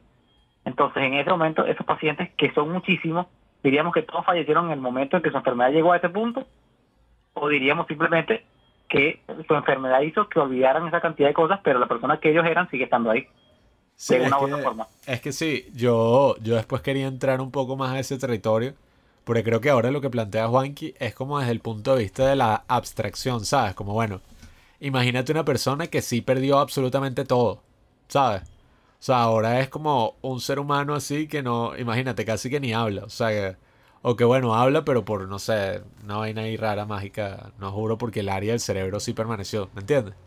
Pero yo quería después preguntarte un poco sobre eso, que bueno, si quieres después entro más dentro de ese tema que, que yo me preguntaba, pues, o sea, yo supongo que en- obviamente en la, en la profesión médica es donde deben haber casi que más dilemas éticos día a día.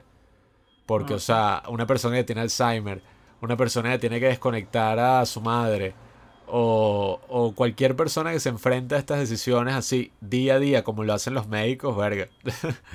No sé, no sé qué, de qué forma me podrían preparar para eso. Bueno.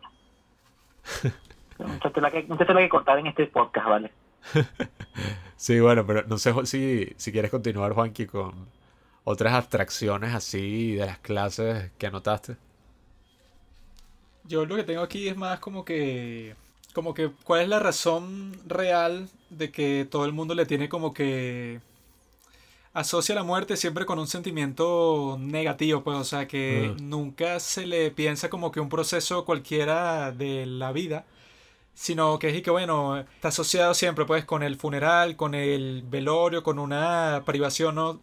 No es como cualquier otro evento, sino que carga con todo este peso emocional que todo el mundo está y que no, la, la muerte, yo o le tengo miedo o se convierte en un tema tabú en donde no, es que nadie puede hablar de este tema sin que, ponte, no, no lo puedes a- a- hablar casualmente en una cena familiar ni nada, porque, o sea, todo el mundo como que estaría medio incómodo porque le llegan... En una, en una primera cita. Sí, o sea, siempre es como que un tema que es como que un poco incómodo para todo el mundo cuando es, eso no pasa con casi ningún otro proceso que tú sabes que va a pasar y ya, pues. Sí, suele, Eh, suele deprimir mucho a la gente. Sí, o sea, no hay como que ninguna ambigüedad con respecto al hecho de que si tú vas a morir o no. O sea, no es que, bueno, quizá yo no muero, soy la primera persona en toda la historia que no muere, ¿no? Es un poco extraño que sea algo tan seguro, ¿no? Y tan definitivo, pero que sin embargo exista este, este sentimiento, pues, en toda la sociedad. Yo, yo te quería de que decir... hay eso, pues, como que una perspectiva bastante negativa. Yo lo vi desde la perspectiva de que uno siempre cuando piensa en muerte lo principal que te desagrada ahí es la privación, ¿no? o sea, toda la privación de los bienes futuros que tú pudieras obtener si hubieras simplemente continuado con tu vida. Carlos Marx. Y que bueno, si yo muero, ponte que si a los 20 años, bueno, la, la, esperanza de vida en donde yo vivo, ponte que son 80 años. Entonces ya yo me estoy perdiendo en promedio 60 años de un montón de cosas geniales que pude haber vivido. Entonces, por eso es que la muerte, mientras más temprana es y mientras más inesperada, suele ser mm. más trágica, pues que todo el mundo dice, si muere alguien joven o muere un bebé o muere un niño, se considera que la muerte en ese caso le está privando de muchos más bienes de que si muere que si una persona que si con 92 años, ¿no? Porque dicen, bueno, ya esa persona vivió toda su vida y ya tiene sentido de que ajá, llegó el momento de la mortalidad. La muerte de un niño es como que anochezca en la mañana. Como diría qué profundo, Qué profundo, Juan Pablo. Eso le dijo un poeta bueno por ahí. Cambio, o sea, un niño o un bebé siempre va a ser la cosa más trágica porque la gente piensa que, bueno, la potencialidad. Todo pues. lo que tú pudiste vivir ahí te lo acaban de negar inmediatamente y para siempre, ¿no? No hay vuelta atrás. Pero yo creo que incluso más abstractamente, ¿verdad? La muerte suele ser algo como que que nos enfrentamos al día a día, pero no como la muerte en sí misma, sino que la gente siempre en cuanto a un arrepentimiento que uno tiene, que dice que bueno, si yo en esta situación, en vez de irme por la izquierda, me hubiera ido por la derecha y no hubieran pasado un poquetón de cosas, no hubiera ido, ponte que si a, a, verme con esta chama, sino con esta otra, porque con esta, bueno, me casé y fue un desastre y arruinó completamente mi vida, ¿no? Entonces Siempre cuando existe una bifurcación de una decisión que tú tienes que tomar en ese estilo, siempre la opción que tú no tomas es como si todo lo que iba a pasar, ¿verdad? Si tú escogías ese camino, todas esas experiencias mueren.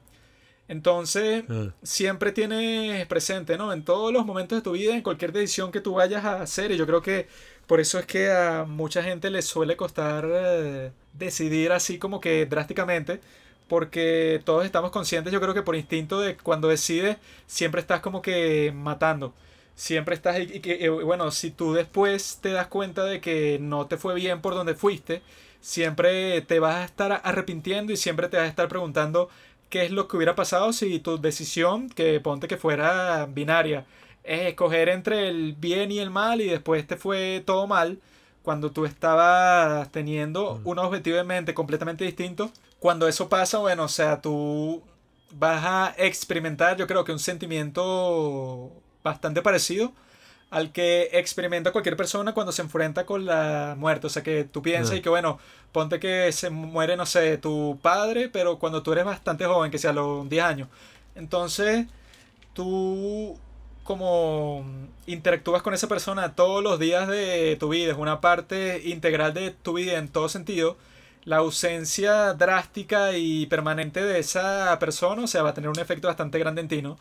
Pero el efecto yo creo que viene de ahí mismo. No es de que tu padre simplemente desaparezca y ya y por, por eso es que estás triste, sino porque tú instintivamente piensas y que bueno, todos los años de experiencia y de felicidad que puedo haber tenido con esta persona que nunca los voy a tener y ya. Sí, es que decidir en ese sentido, decidir siempre es un acto de sobrevivencia. Porque claro, cuando éramos más primitivos, decidir entre irme por la derecha o irme por la izquierda es algo de vida o muerte. O sea, me voy por la derecha, me comen los leones, me voy por la izquierda, no sé. No están los depredadores que me pueden cazar y bueno, arruinan toda mi vida. Entonces, sí es como lo interesante de esos contrastes, ¿no? Que están en la vida. O sea, que, que gracias a los contrastes es que uno define algo, ¿sabes? Pero a mí me, a mí llama la atención el... Ustedes eh, trajeron a colación el tema del perdón de Platón. que bueno, gracias a Juan Carlos tuve la oportunidad de verlo porque este, entré en un- una, no vamos a decirlo así, pero vamos a decirlo que me llamó mucho la atención, comenzó a llamar la atención la filosofía, porque yo le escribí a mi primo casi filósofo para que me, me orientara y me recomendó el Fedón de Platón. Y es eso, eh, eh, en el Fedón se, se, se evidencia como todos los que están ahí presentes lo que quieren es, o sea, lo que asocian la, la muerte con, con pérdida, ¿ok? Te vamos a perder a ti, te vamos a perder a ti que eres el que nos guíe. Tú vas a perder la oportunidad de compartir con tu hija. Este, tu esposa se va llorando porque te está perdiendo a ti. Entonces asociamos la muerte constantemente con una pérdida. Y, y lo que dice Juan Carlos de la religión es así. O sea, no tomamos una decisión porque eso representa una pérdida irreparable y, y no hay manera de echar hacia atrás. Porque entonces yo, o pensamos que, imagínate cuando yo me muera y piense por qué no hice esto. Y todos le tenemos miedo, yo creo que es a eso, al, a lo que se pierde, a lo que perdí. Mira, me fui por este camino y como dice Juan Carlos, perdí todo lo otro que, que pude haber hecho. Y eso, ese es el, el- yo creo que lo que va haciendo la muerte cada vez más, más temerosa. Primero porque eh, eh, a Juan, Juan Pablo decía que sí, la muerte sin duda alguna es algo seguro, ¿no? Todos estamos claros que vamos para allá. Pero a la vez lo más inseguro porque nadie te puede echar el cuento de cómo le fue en la muerte porque Sí. no hay nadie que esté aquí para contar. Claro. Entonces eh, tiene, tiene esa dualidad, no se contraste de- es sumamente seguro, nadie nadie puede levantarse un, un día y decir que no se va a morir, pero es sumamente inseguro porque nadie te puede decir cómo, cómo haces eso. Cualquier otro proceso tú puedes decir, mira, como yo subo el Everest, bueno, hay una cantidad de personas que tienen la experiencia y te pueden decir los pasos a seguir para hacerlo. Como eh, una mujer sale, yo quiero salir embarazada, bueno, hay un montón de mujeres embarazadas que te pueden decir cómo, cómo pasaron por ese proceso. Pero saber que nadie, te puede- que todo el mundo pasa por ese proceso, pero que nadie se puede acercar y decirte, tranquilo Juan Pablo, mira, lo que vas a hacer es que cuando venga la muerte tú cierras los ojos, apretas duro y listo. Sí, sí. No hay nadie que te pueda decir que, cuál es el, el secreto.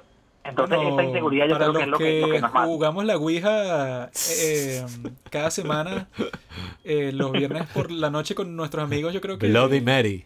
Bloody Mary. que si hay bastantes espíritus que siempre están dispuestos en decirte que mira, mi bro, esto va a pasar, vas, va- vas a ir para el infierno porque el cielo no existe.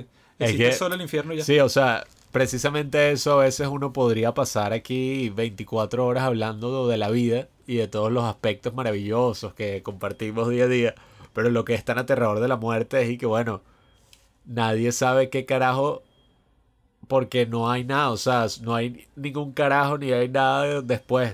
O sea, es como lo más... A veces eso es lo que da como más miedo, pues, cuando uno lo piensa así. Y, y sobre eso que hablas de la potencialidad, yo sí recuerdo que, que cuando la primera, o sea, no fue como la primera experiencia así de la muerte, pues, pero cuando yo estaba, yo tenía como 13 años, ¿no? Y, y estaba pasando segundo año de bachillerato y era cerca de mi cumpleaños, eso fue hace como una semana, hace seis años. Y me acuerdo que un compañero que ni siquiera era muy amigo mío ni nada, de repente decidió un día para otro, no sé qué coño, y que no, eh, está en emergencia, tal, y el bicho se murió. O sea, pero de la forma más inesperada del mundo. Una cosa que, bueno, no sé, ¿sabes? El, creo que era algo de... Tenía como una insuficiencia en el corazón, pasó algo así y falleció así de un día para otro. Lo, lo más fuerte de eso que yo recuerdo que lo dije en ese momento con Joaquín que, verga, ¿y cómo sería para los papás de ellos? O sea, un bicho que tiene 13 y que probablemente te está hablando y que, ay, yo de grande quiero ser esto. Tú, tú si eres papá, obviamente te planteas que vas a tener nietos, vas a tener toda esta vida así y que se siente como si te robaran de todo eso de un segundo para otro, ¿sabes? O sea, es como, verga. Eh, yo creo que esos son como los aspectos que uno se enfrenta así, ¿sabes? Como de cara con tu propia mortalidad. Y, y creo que eso es como de las cosas que da más miedo, pues. Pero al mismo tiempo es interesante discutir. Sí, en cuanto a ex- experiencias específicas, es eso, siempre va a ser más trágico mientras más joven sea la, la víctima de la parca. Pero, pero en cuanto a lo que hemos experimentado nosotros al día a día, pues, o sea que yo creo que ninguno de los participantes de este, de este podcast ha sufrido como que una pérdida así como que tan, tan drástica como uno ve, o sea que si en cualquier historia, que bueno, que el protagonista, cuando, no sé, Batman, tenía 8 años y le mataron a sus padres en un callejón y por eso se convirtió en Batman, o sea, algo así, ¿no?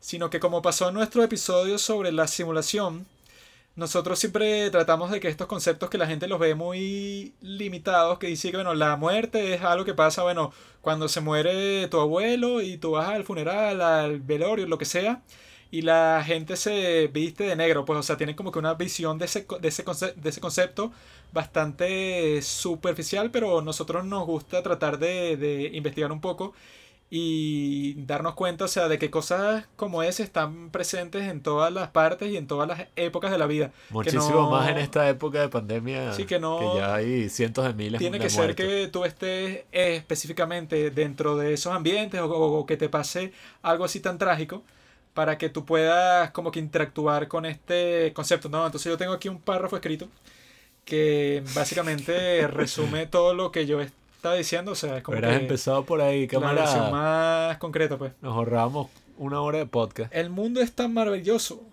tan lleno de experiencias atractivas e historias interesantes, que nos desanima no poder formar parte de una gran proporción de ellas.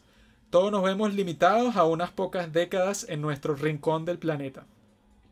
Nacimos leyendo sobre las increíbles hazañas de la historia universal e imaginándonos todas las venideras que nunca conoceremos. Mientras tanto, vivimos cargados de arrepentimientos, transitando a oscuras un camino accidentado, lamentándonos por nuestras equivocaciones, las cuales, como rebanadas de muerte, sentimos que nos han privado, que nosotros mismos nos hemos privado de experiencias asombrosas. Eso cuando lo escribiste ayer, que fue mi cumpleaños. Sí. ¿Qué hago tu tarjeta? sí, sí, es que Precisamente, pues esos son como los grandes temas de esta obra de teatro que se llama La vida. Y que son mucho más constantes de lo que uno piensa. O sea, están mucho más presentes. Que por cierto, yo quería utilizar este argumento. Que, bueno, te lo digo a ti, Gustavo. Capaz te lo has encontrado en la cuerda de resentidos con la que hayas debatido alguna vez y te hayan salido con esta estrategia. Pero, Marico, a mí me da como ladilla cada vez que uno va a hablar de un tema y sale alguien y que ¿qué vas a saber tú? O sea, debe ser que tú eres gringo y has vivido todas las cosas malas que ha hecho X presidente. O debe ser que tú has tenido una jeva y sabes cómo es una relación. ¿Sabes? Como la gente que, que cuando uno le dice algo que sí, marico, creo que no sé, creo que lo que estás haciendo está mal. O sea, esa relación con tu novia se ve un poco como que los dos van a salir lastimados y debe ser que tú has tenido una novia por cinco años. ¿Qué vas a saber tú? Y creo que son estos temas y estudiar filosofía y eso, que, bueno, yo creo que todos tenemos la capacidad de saber sobre todo. O sea, precisamente de eso se basa la, la experiencia humana, pues, de que es compartida. De eso habla, hay un stand-up comedian que no me acuerdo el nombre, pero que tiene un video en YouTube que es bastante gracioso porque resulta que el tipo está caminando por la calle y ve que hay un helicóptero que está atascado en un árbol, ¿no?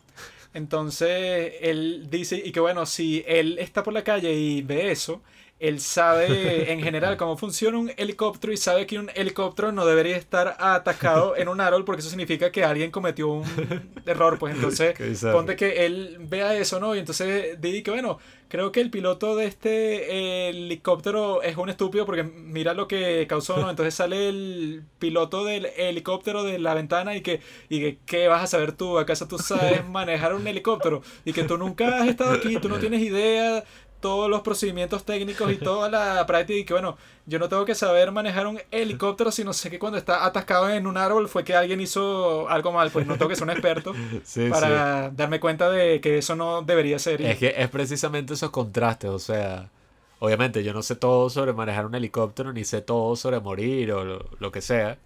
Pero siempre existe un punto medio, pues. Que, mira, creo que no debiste dejarle el ojo morado a tu novia. Creo que eso no me parece correcto. a tu esposa. Y tú has tenido esposa. Y bueno, no, pero, tengo un instinto que me Tengo una noción de lo que es, no sé, la vida, el amor, las relaciones sociales. Bueno, cualquiera podría poner un comentario aquí. Que, ¿Qué van a saber ustedes de muerte si nunca han muerto? Sí, perdón, amigo, me equivoqué.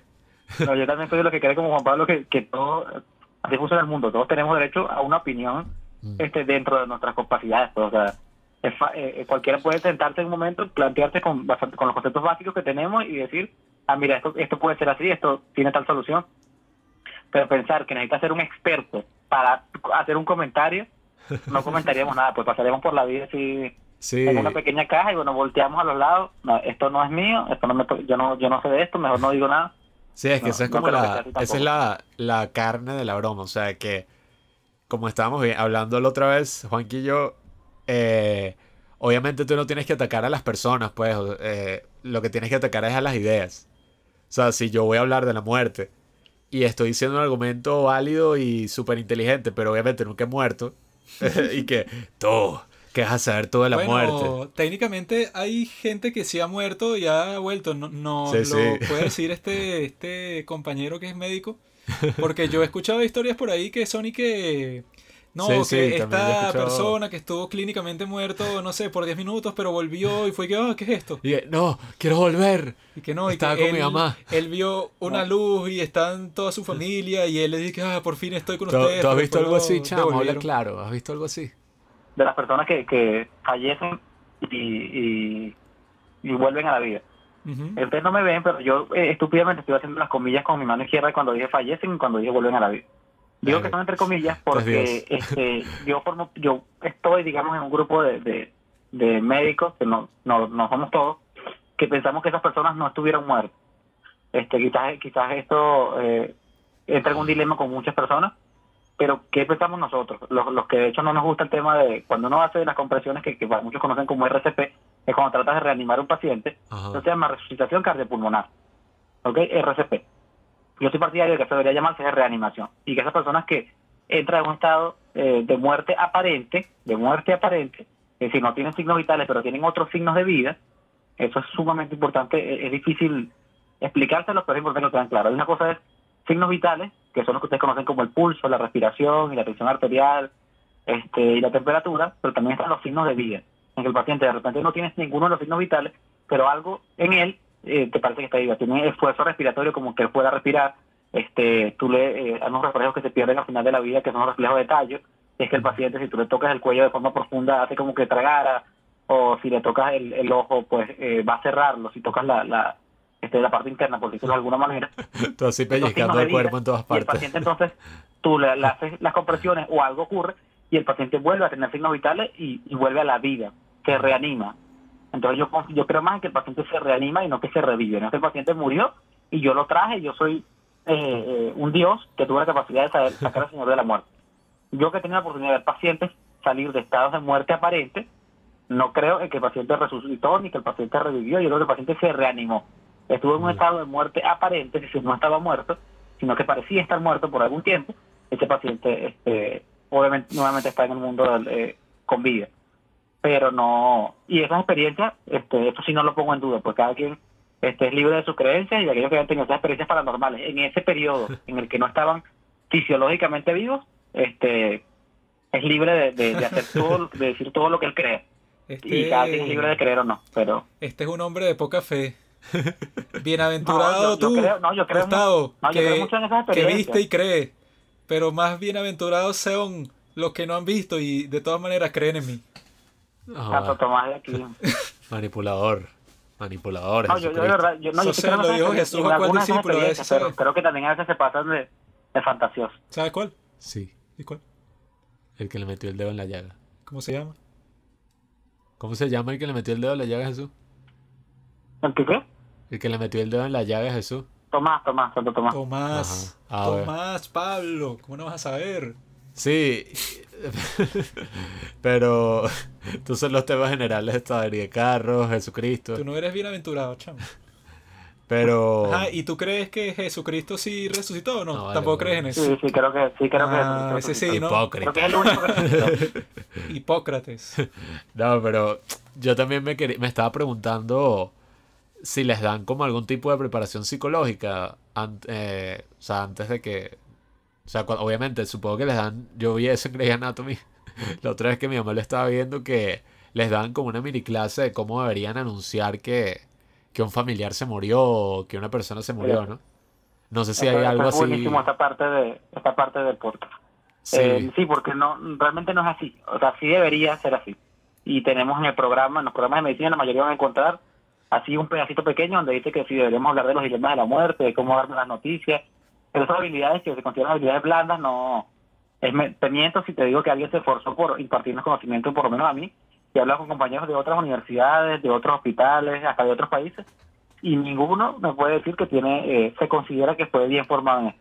Lastimosamente, esa es una de las grandes carencias de la educación médica y que yo tengo fe que, que esta generación que, que como que tenemos unos mejores conceptos, no quizás no mejores, pero como que esto nos lleva más la atención, ese tema de la muerte, ese tema de cómo enfrentarlo, vamos a lograr que, que eso cambie y que podamos enseñar a otras generaciones a, mira, hay que darle importancia a esto, hay que darle importancia al final de la vida y hay que, estar preparado para estos momentos, porque de verdad que no, eh, uno se, se, entra a golpes, por decirlo de alguna manera, con estos momentos en los que el paciente fallece, en los que tienes que hablar con un familiar y decirle que, que, su familiar no va a salir de esta o que no salió y que falleció. Este, uno va aprendiendo y algunos tenemos quizás un poquito más de habilidad este, en esto y algunos no. Entonces, eh, es, fuerte, es fuerte lo que lo que pasa tanto nosotros, lo que pasamos nosotros como médicos y lo que pasa en los mm. familiares, porque imagínense que, que el momento quizás más importante de tu vida es este momento, que fue la muerte de tu madre, de tu padre, de tu hijo, el que te fue a avisar fue la primera vez que le avisaba a alguien que falleció su familiar y te lo dijo de la mejor de la peor manera posible mm. eh, entonces mira este yo no sé él como que ya lo está viviendo ¿Ah? ¿Ah? disculpa. Este él como que ya ustedes iban a hacer mañana bueno ya no va a ir. No, o eh, y tú algo o, peor no no. ¿A ti alguna vez te ha tocado tener que entregarle esa noticia a alguien? Sí, me tocó, me ha tocado varias veces, pero la más reciente este fue a la semana pasada. Eh, no era un señor tan mayor, era un señor de, alrededor de, 60 años, poco menos.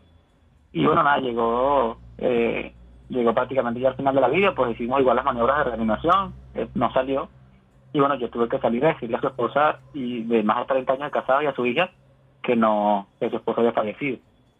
Eh, y es fuerte, es, realmente uno, uno, me voy a ser sincero y, y, expongo a, toda mi profesión aquí.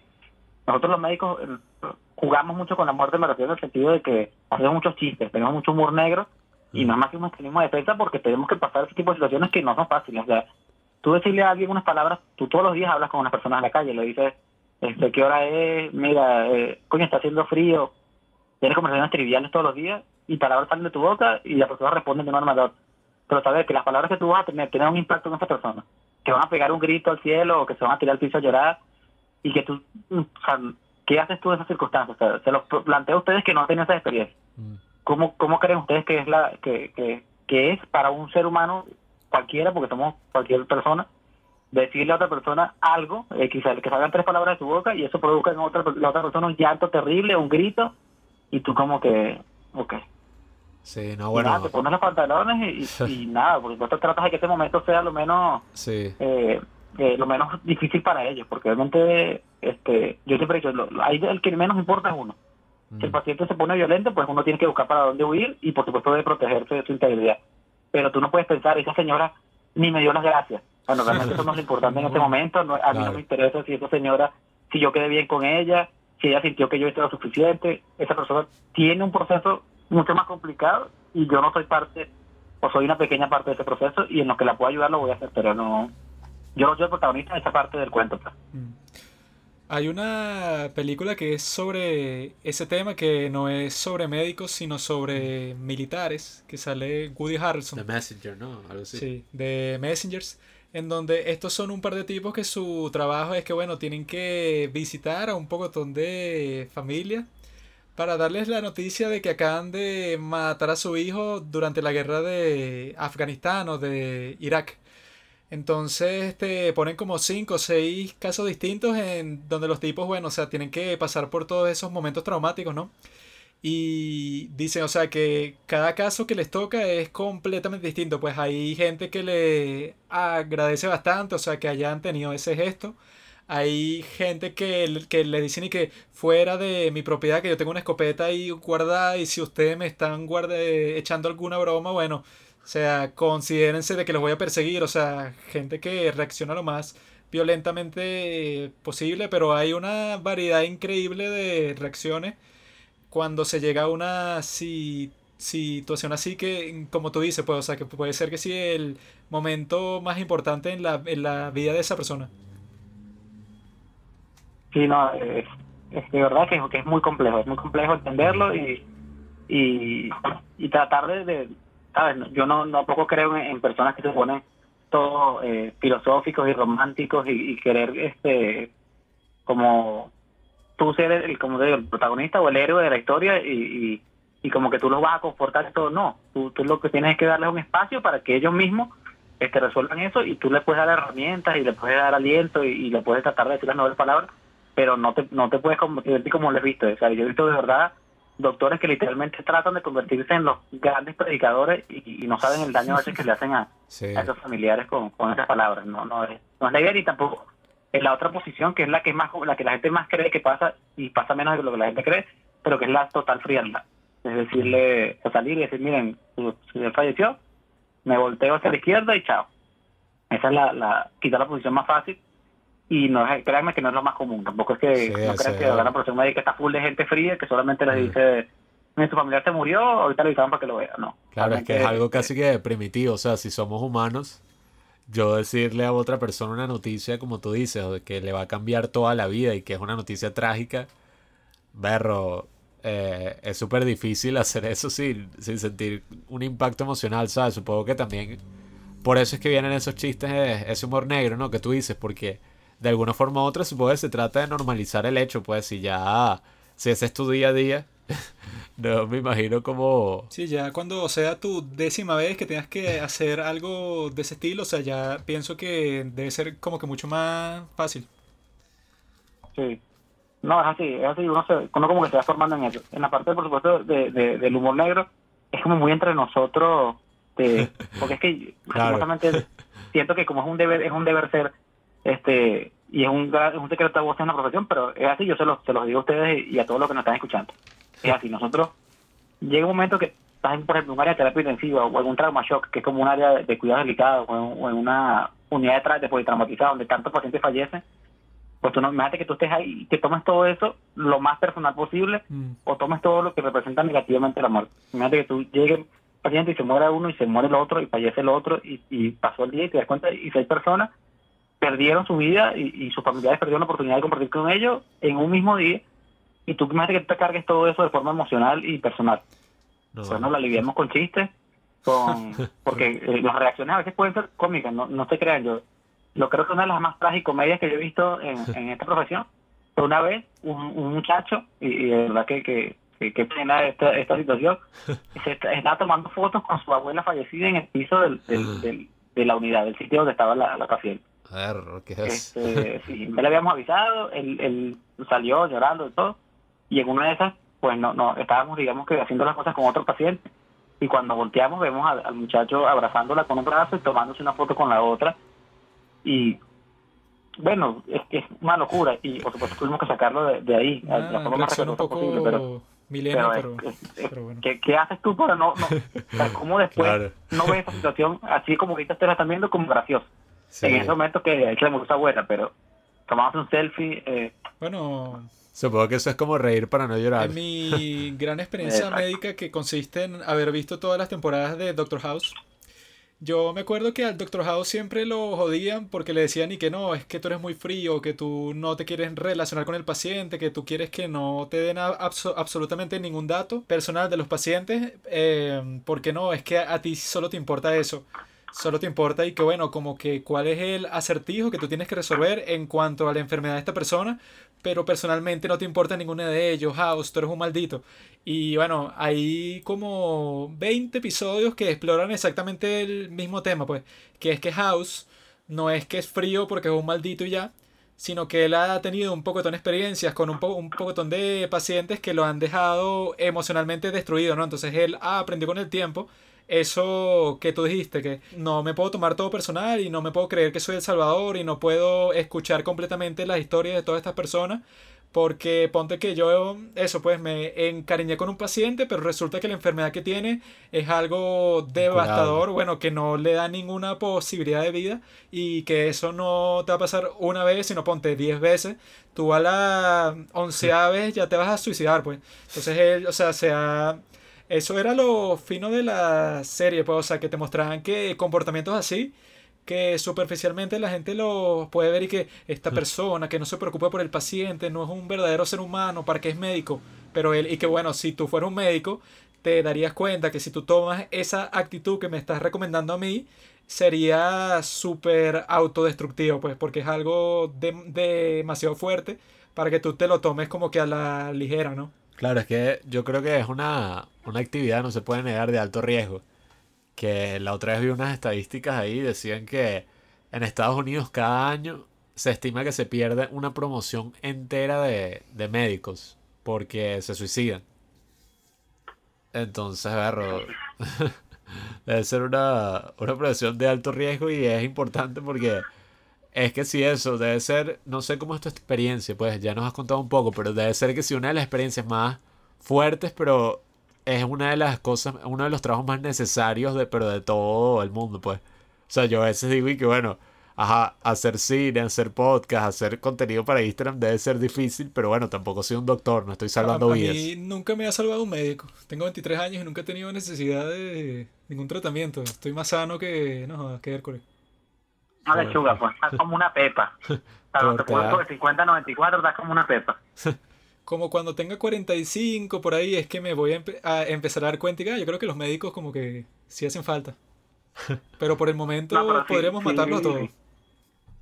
Sí, es lo que dice Juan Carlos. O sea, obviamente, eh, House, eso es lo que nosotros hacemos, pero no al nivel de House, obviamente alejarnos totalmente del paciente, sino saber el límite. Y a veces no lo sabemos. Yo, y estoy seguro que la mayoría tendrá una experiencia de que sí me ha pasado. Sí me ha pasado con pacientes. Yo, ustedes me ven con un paciente y la mayoría van a decir, no, pero estás encariñado. Yo trato de, de mantener un límite emocional, pero pero trato de preocuparme del paciente lo suficiente y todo lo que pueda que el paciente se sienta cercano a mí. Usted está vestido pero aún de payaso frente al paciente.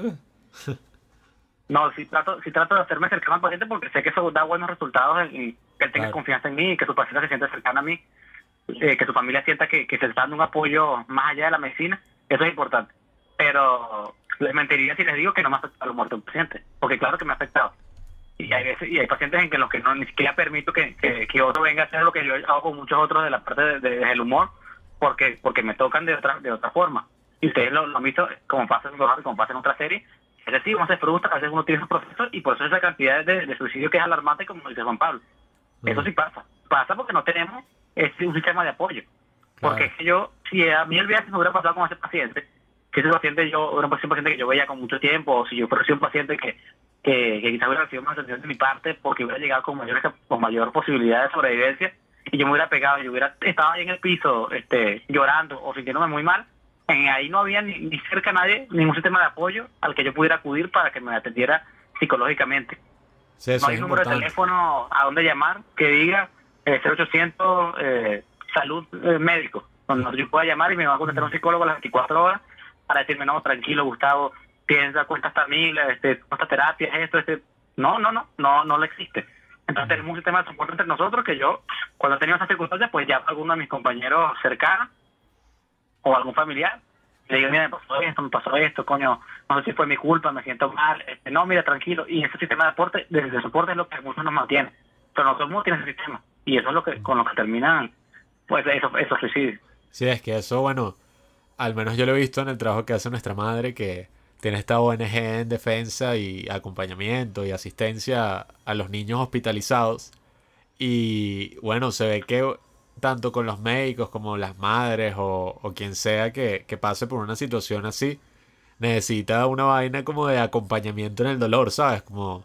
Y yo creo que eso es importante, o sea, hablar de la muerte en términos más normalizados es importante porque si no lo normalizamos y lo vemos como algo tabú, bueno, podemos alejarlo y puede terminar, ¿sabes?, generando más daño de, de lo que debería. Bueno, aprovecho para, para tú que tocas esa parte de- con las mamás de, de, de oncología infantil, que eso es lo que estaba hablando usted, Ah, la muerte en pacientes pequeños, en niños. Este, hay una, una psiquiatra, ella es suiza, pero bueno, la mayoría se estudia en los Estados Unidos, se llama Elizabeth Kobler-Ross. Ella tiene que un modelo, no sé si entre los que lo revisaron no vieron, pero el modelo Kobler-Ross sobre la muerte. Y él, y es- creo que lo han escuchado, son como cinco etapas en las que ella, eh, digamos que limitó que funcionó el duelo. Las cinco etapas normalmente ocurren de forma secuencial, pero pueden ocurrir eh, eh, alternadas, ¿no? Que son la negación, que es que el paciente o su familia no aceptan que se va a morir, creen que hay un diagnóstico equivocado, tratan de pensar que eso no le va a pasar a él, que va a ser el milagro de ese, de ese grupo de pacientes que fallece, él va a sobrevivir. mm, Está luego la parte de la ira, donde ya se molestan y no me están atendiendo mal, me quieren dejar morir, el paciente se molesta contra todos los que se le acercan y los familiares también tienen una ira y un resentimiento hacia, hacia las, sus figuras religiosas o hasta los médicos, Mm. otros familiares. Luego viene la parte de la negociación donde ya entonces lo que hacen es como que, este, mire, no, si tú me permites llegar hasta a sobrevivir tanto tiempo, en el caso de los que son religiosos, los que no negocian con ellos mismos el tiempo que quieren durar, por lo menos hasta la boda de mi hija, por lo menos hasta que cumpla cinco años mi hijo, por lo menos hasta que pueda dar una estabilidad a mi familia. Luego viene una parte donde ya te deprimes, donde ya te das cuenta que, que se está acercando la muerte y, y entras en un estado de depresión donde no quieres nadie y donde ya estás abstraído totalmente del, del, de la unión con los demás. Y luego finalmente la parte de la aceptación donde tú dices, bueno, si en efecto yo, voy a fallecer y yo acepté la muerte como algo que viene hacia mí. Estas etapas pueden ocurrir o pueden no ocurrir. Y lo que Elizabeth Coberros postula es que nosotros como médicos y todo el que tenga eh, algo que ver en la atención de salud, tenemos que conocerlas para poder dar ese apoyo en cada una de esas etapas y cómo deberíamos actuar. Eso es lo que deberíamos hacer nosotros con respecto a la muerte. Pero no se hace porque uno, mucha gente no lo, lo sabe, lo desconoce, o piensa que es muy difícil y que no, y que es trabajo. Y ahí es donde tenemos que hacer ese trabajo nosotros de, de tu mamá que está en otra organización y ustedes que la apoyan ahí, y, y yo desde mi, desde mi punto como médico, de que no, tenemos que nosotros más bien, como dice Juan Pablo, eh, normalizar la muerte, no hasta el punto de decir como que, ay, la muerte no es nada. Esa, es la- esa tampoco es la, la postura. Ya, Pero señora, todos como vamos a que morir. es algo, pues es algo que existe, algo que existe y que deberíamos poder hablarlo con la libertad con la que nos estamos hablando nosotros. Sí, sí. Sí, es que para gente que ya está muerta por dentro es fácil decir, pues, pero yo conozco gente que también tiene bastante vivacidad que si le dices la palabra muerte se espanta automáticamente. Señora, cálmese. Se le murió la hija, puede tener más. ¿No? Y, y tanto a pensar que si tú no no- nombras la muerte es como que la estás atrayendo. Y yo digo, mira, yo me gustaría que me enterraran y no que me cremaran. No hables de eso, chico, que, te- que, que lo estás atrayendo. No seas pavoso, chico. sí, no, y es eso, pues a mí a veces como que me, me viene, porque yo creo que esto, bueno, no, no estoy tratando de decir un gran, hacer un gran punto aquí, pero a veces yo pienso que uno tiene como necesidad de hablar de ciertos temas, ¿sabes? De vez en cuando uno tiene como bailes y coño, quiero hablar de, quiero hablar de esto. Y son como pensamientos como muy efímeros, pero yo a veces me imagino y que, coño, es como súper interesante y súper arrecho, no sé, es como raro. Que tú veas a una persona así haciendo chistes, ¿verdad? Pasándola bien, bailando en una discoteca, cantando, haciendo esto. Y tú sabes que esa persona va a morir. Eh, es como un pensamiento súper raro. Pero yo a veces he pensado cosas así que si, coño, le estoy pasando de pique. Verga. Y ajá, pero yo en cualquier momento, pues, o sea, una vaina, se, se va la luz. Ya estoy muerto. Eso es como un pensamiento que me deja así como, "Verga, quiero hablar como de esto, ¿sabes? No quiero que sea como algo así súper restringido. Y, y bueno, y por eso es que me gustó elegir este tema y relacionarlo un poco con el cine, porque lo bueno del cine y del arte en general es que creo que ha hecho justicia eh, al tratar el tema de la muerte, pues, o sea, tenemos muchas visiones, muchas historias, muchas pinturas y, y muchos artistas que, que incluso hay gente que ha dedicado como su vida a tratar el tema de la muerte Tú eres un tipo raro, su Pablo. tema. Porque tú dices que eres cristiano, chan, chun, chin. Pero cuando hablas de la muerte dices y que no, claro, que llega y que se apagan las luces y que ya no hay nada. Pablo no es consistente con su visión del mundo. O sea, yo en verdad como veo la muerte es como, ajá, antes de que uno naciera, ¿cuál fue el miedo ahí, sabes? Ninguno, o sea, no- existías y ya, yo veo la muerte un poco No desde ahí. existir no es lo mismo a morir. Porque para morir tienes que nacer.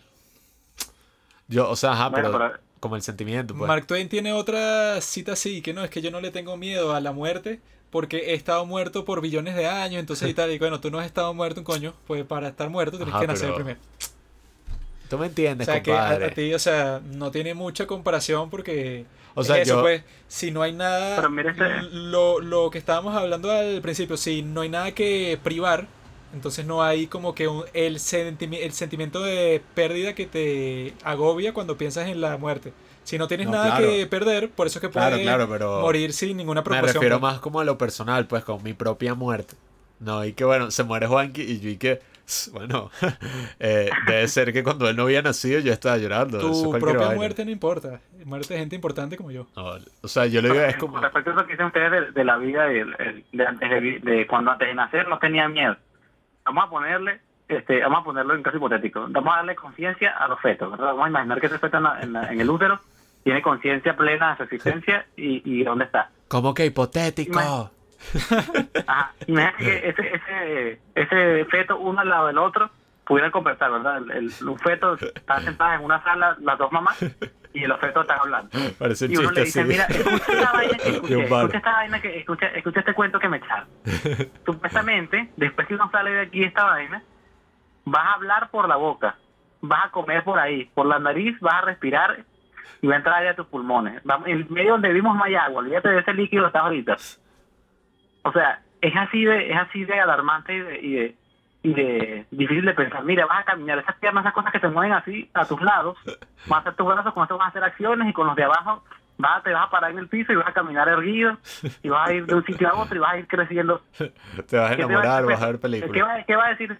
¿Qué va a decir el feto al otro? Digo, tú eres loco. O sea, ¿cómo? Cómo yo- hermanito. o sea, es, es una cosa que ni siquiera se puede imaginar el otro, porque toda la vida ha vivido en un medio líquido, Yo estoy bien aquí. recibiendo los alimentos, recibiendo sus nutrientes y el oxígeno a través de un cordón que está conectado a su madre para siempre y no conoce otras cosas.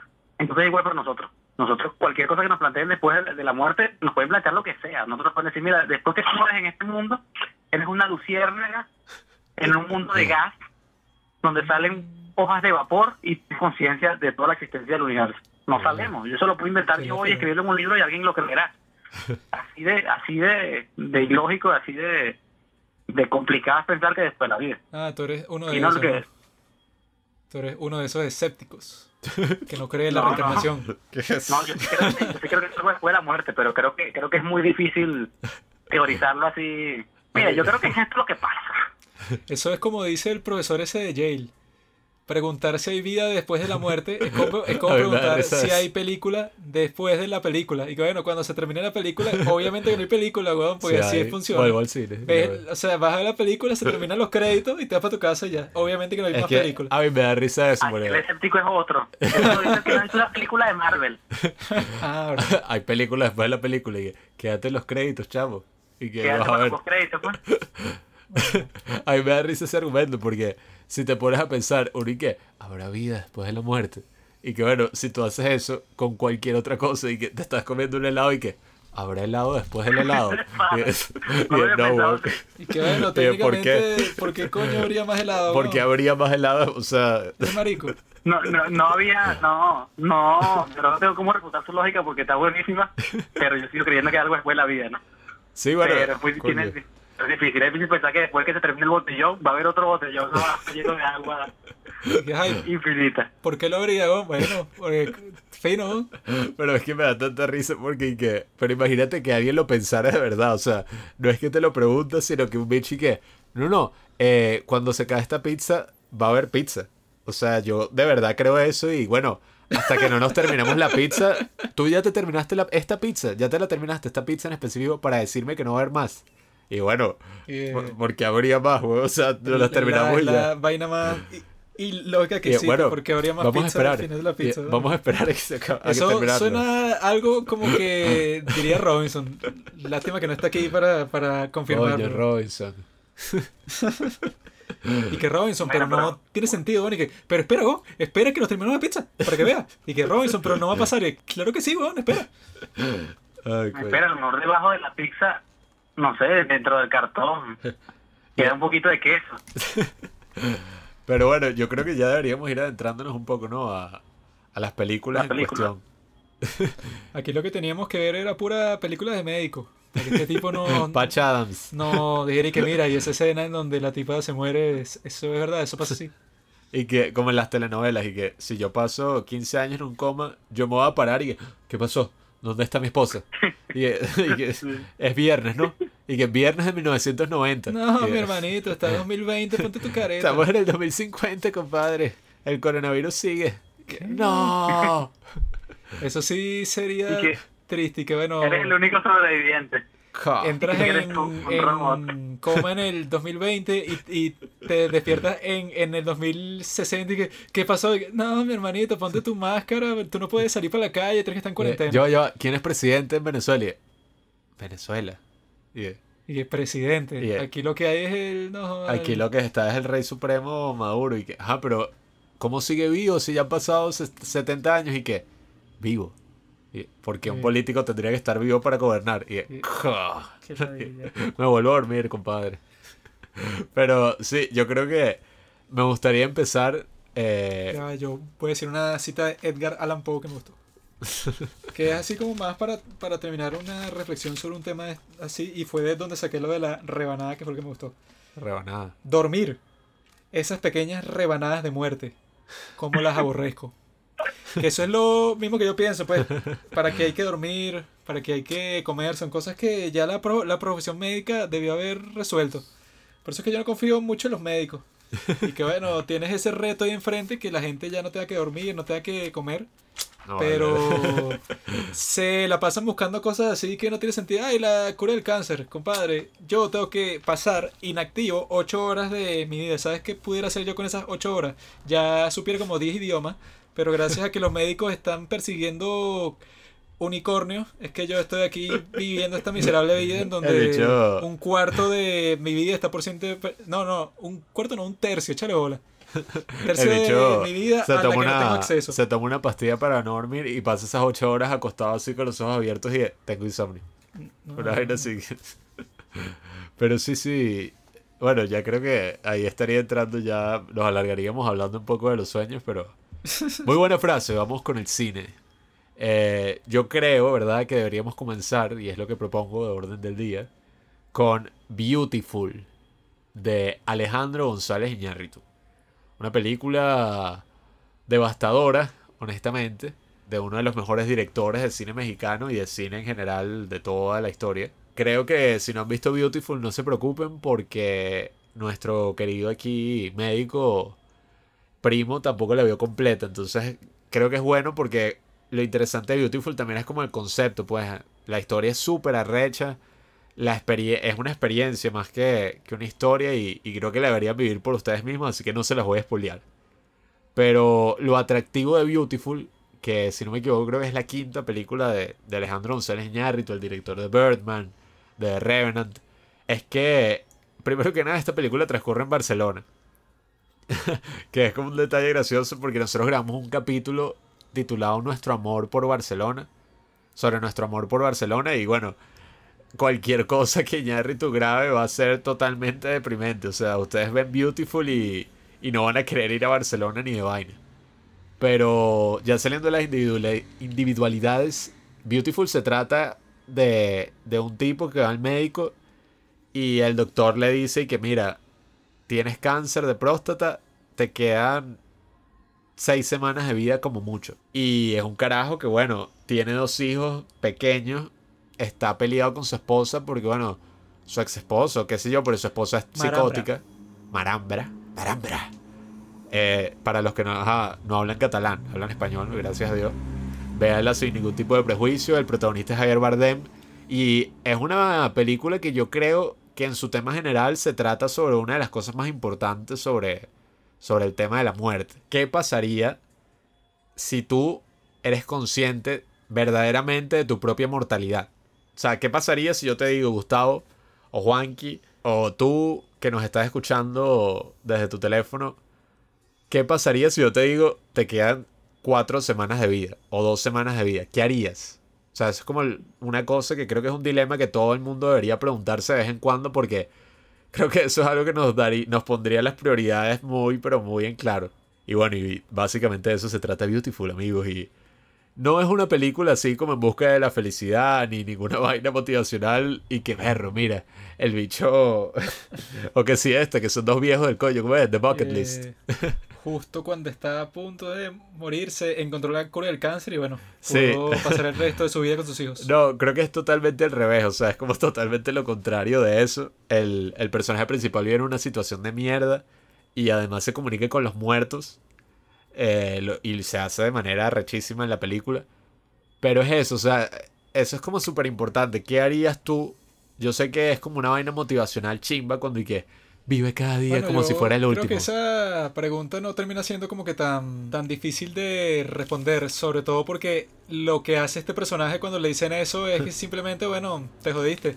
Él no trata de cumplir ningún objetivo así grande de su vida, ni, ay, bueno, bueno, me sabe mierda todo, no sé, me voy de viaje, o le voy a decir a la mujer que amo, que le voy a contar todos mis sentimientos porque ya no me queda tiempo, sino que el tipo le llega esa noticia en el peor momento, pues el tipo está estancadísimo en su vida porque su esposa está loca, pero literalmente, y no Sí, solo eso, sino que se está cogiendo a su hermano.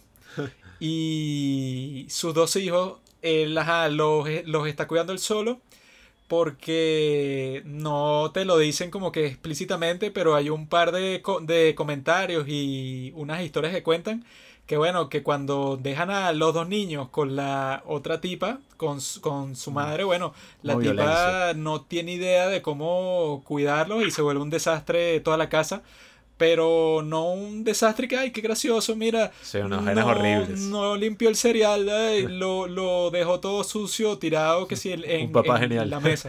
Sino que bueno, que la tipa que si le pega a sus niños, o sea, un- un- una cosa O sea, terrible. una ¿no? situación pero súper dramática. Entonces, este tipo, cuando le llega esa noticia, él no se pone como en cualquier otra película y que, ay, ¿quién soy yo? Ay, sí, yo cumplí mi sueño. El tipo simplemente está en la situación que, que, bueno, si yo me muero ahorita, dejo a mis dos hijos con esta loca y van a tener una vida terrible y van a sufrir hasta el final de sus días porque, bueno, que te críe una persona así que no se puede cuidar ni a e- ella misma, bueno, sería una sentencia de muerte casi.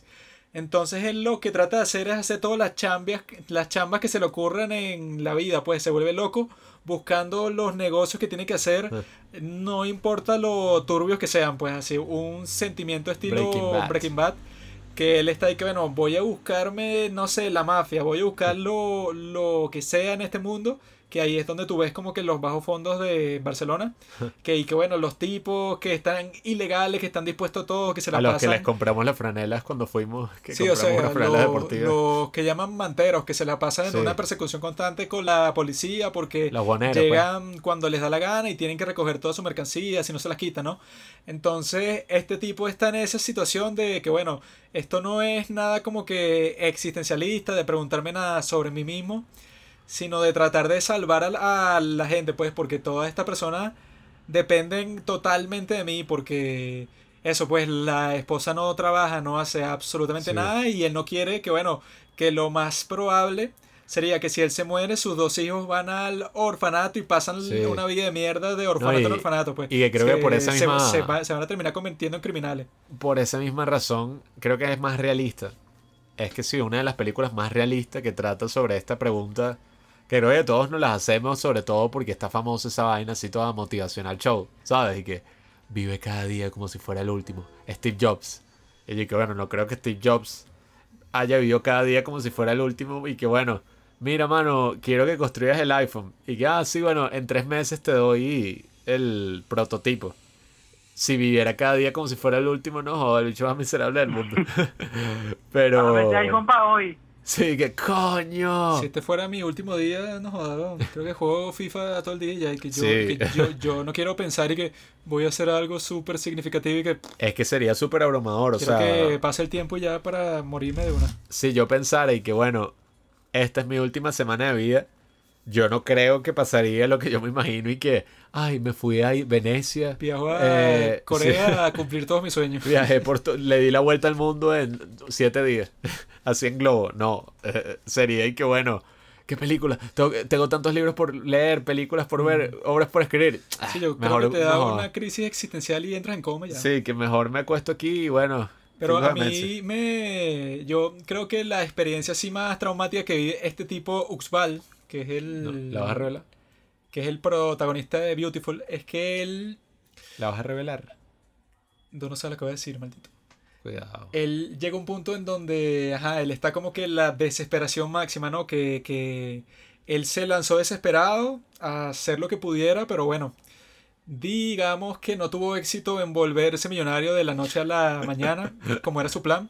Entonces él llega a un punto en donde dice, y que bueno, me esforcé como loco, ¿no? Para por lo menos dejarle algo a mis hijos para que no tuvieran una experiencia tan traumática. Pero me jodí, pues, o sea, tengo cáncer, estoy tosiendo sangre, eh, me siento pero como la mierda, o sea, nunca me he sentido tan mal físicamente en mi vida, ¿no? Entonces hay una parte que se pone a caminar por la calle y entonces uno desde su perspectiva pensaría que, bueno, el mundo casi que debería detenerse porque yo me estoy muriendo y estoy pasando por una, o sea, por una experiencia tan terrible que debe ser de, no sé, el, el top 10 de las más terribles que ha, ha pasado un ser humano que sí en toda la historia. Pero él ve a su alrededor cuando sale para las calles de Barcelona, ¿no? Y todo va como de costumbre, pues. O sea que hay como que una toma que lo, o sea, que lo rodea a él completamente, que luego termina siendo el, el póster, ¿no? De la película de Beautiful, en donde él está viendo así todo el mundo.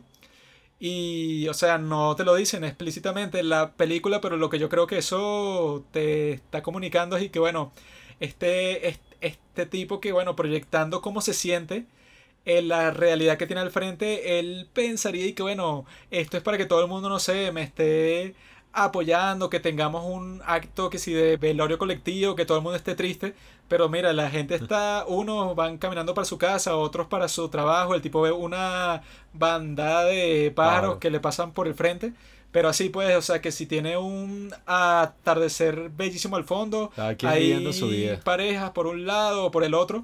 Y él, o sea, ahí yo supongo que él debe sentir como que un sentimiento extremo de, de aislamiento, ¿no? Que él y que, bueno, eso que tú estás sintiendo no, no tienes a nadie para compartirlo, pues no tienes ningún amigo cercano, tu esposa está psicótica, tu hermano te está engañando con tu ex esposa, o sea, eh, eh, obviamente que no vas a, hablar de eso con tus hijos, o sea que él... Tiene que ser 8. Tiene que ser eso, que si 6 y 8. Entonces él ahí se siente que yo creo que es como que lo que da más miedo de todo el asunto, pues y que bueno, tú estás pasando por algo horrible y la gente que está pasando por donde tú estás ni se lo imagina y no tienes absolutamente nadie para compartirlo y aliviar así sea un poco de esa carga. Eso es como, es como, yo siento algo así cada vez que se muere algún famoso, ¿sabes? Que, ponte, se muere un actor famoso, un cantante famoso, pero inesperadamente eso lo agarra uno tan por sorpresa porque uno dice que verga. Kobe Bryant. Sí, o sea, cualquiera. sí, o sea, bro, y que bueno. Yo acabo, ahorita estaba viendo una película de este bicho así, relajado. Yo no tenía absolutamente ninguna idea de que esta persona era mortal, o sea, de que, de que podía morir. Y es como un sentimiento abrumador porque, bueno, la vida continúa, o sea, se van a seguir haciendo películas la gente va a llorar a esta persona, pero bueno, se supone que el mundo sigue.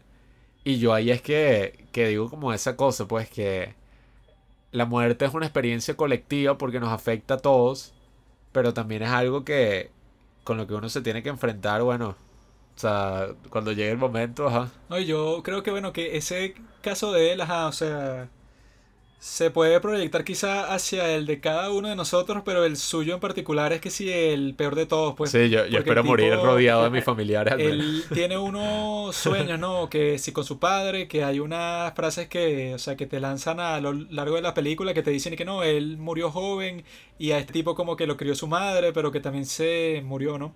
Mm. Entonces él cuando llega a este punto de la película está completamente solo, o sea, no tiene absolutamente a nadie que le pueda contar y que mira, me siento mal porque, bueno, eh, no sé, préstame plata porque si yo no saco algo ahorita, o sea, que sea como que el consuelo de todo este tiempo, bueno, mis hijos, que es lo último que me queda en el mundo, van a tener una vida súper miserable. Que ese es como el mayor miedo, o sea, ¿qué pasa si tú, eso, te mueres? El mayor miedo de que tú nunca vas a saber, ni puedes saber, ni qué coño, o sea, porque deberías saber qué va a pasar con los que se quedan aquí, ¿sabes? o sea, no es que, que no, bueno todos sabemos que cuando tú te mueres, tú vas a simplemente estar ahí con una manta encima y unos huecos así para los ojos, caminando constantemente viendo a la gente. Y bueno, de vez en cuando, como que tiras unas tazas o tiras unas vainas para asustarlos, pues. Pero, o sea, todos sabemos que eso pasa cuando mueres, ¿no? Eso es si dejas cosas sin resolver. Por eso él se está esforzando de resolver todo lo que había. Porque si dejas cosas sin resolver en esta tierra, como yo aprendí en la serie Ghost Whisper, Tienes que esperar que la zorrita esta te vea y hable contigo, que es la, la protagonista de la serie. ¿Tú no sabes qué es Ghost Whisper? ¿Saben? Es la trama de Ghost, la película de los 80 de amor. Ghost Whisper, ah, la serie de Sony, en donde los fantasmas tenían que esperar ahí. Que eso también pasa en una con Ricky Gervais, ¿no? Sí, sí. Que él puede ver a los muertos y todos los muertos quieren que él resuelva su problema en la Tierra para que puedan pasar, no sé, a la, a la otra vida. Pues. Tú estás todavía en los 2000, compadre. Ni siquiera en los 2010, en los 2000. Mira, no se ha lanzado, no se ha lanzado nada reciente. El punto que yo hacía, y que era el que quería hacer en este capítulo, como desde mi punto de vista, o de mi experiencia personal, es que, no sé si les ha pasado a ustedes, pero las experiencias como más significativas en mi vida han sido esas que se relacionan con la muerte, ya sea directamente de que, ay, mira, se murió un ser querido, o de que estuvo a punto de morirse. Y por eso creo que esta película es como tan arrecha, porque muchos están ahí, ay, una película depresiva, ¿para qué voy a ver eso? Tal, qué chimbo, para que me quiero sentir mal. Pero sí es importante porque no es una vaina y que, bueno, Marley y yo, ¿sabes? La del perrito y el huevón. O sea, Sí, que, te metes con Marley y yo. No, bueno, no, no dudo que sea buena, porque yo también lloré cuando la vi. Eh, Yo no. pero lo que digo es que trata la muerte, pero si te pones a ver es como súper interesante porque es como de las cosas más significativas que, que hay en la vida. Porque bueno, eh, Juan quien doy que oh, bro. A ti quién se te ha muerto así, bueno, tampoco se me murió mi esposa, ni se me murió mi hijo, ni, ni, ni siquiera se me ha muerto una mascota que no sé que si un pez o un hámster. Yo todavía estoy viendo cómo proceso el momento en que se me muera. Espero que dentro de 100 años mi gato, mi gata, perdón. Eh, pero yo sí creo que cuando ponte momentos así importantes de mi vida, de mi corta vida de 20 años, creo que yo podría decir la muerte de mi abuela, por ejemplo. Yo tenía 3 años. Como algo que pasó así, de una persona que casi que ni conocí, eh, es algo como tan impactante, ¿sabes? Algo como tan, tan intenso. O, otra cosa que nos pasó cuando... Bueno, esta es una historia larga, pero no la voy a contar en este capítulo. Pero hace como tres años, una vez que mi papá le dio una vaina, una serie de sucesos infortunados que nos empezaron a atacar así como en la familia. Y yo me acuerdo que, ajá, mi papá le dio como un beriberi, una vaina, se cayó y llegó hasta el punto que, lo tuvimos que llevar arrastrado a la, arrastrado a la emergencia, estuvo al borde de la muerte. Y, en ese momento que Juan y yo lo estábamos cargando y montando en la silla, yo dije como, mierda. ¿Sabes? Como que yo hace 10 minutos estaba viendo un video de Luisito Comunica. Y estaba ahí que, "Ah, me voy a acostar a dormir, mañana me despierto, juego play. Y de repente es como, ¿sabes? Te enfrentas a la muerte así de primera mano y, es algo que lo marca uno, pues. Y por eso creo que, que esta película a mí me, me afectó emocionalmente, pues es súper importante como enfrentarse a esa idea de la mortalidad. Y bueno, yo, ese- yo creo que ese tipo de cosas son lo que, lo que forman parte del carácter y lo que hacen que esas preguntas sean necesarias.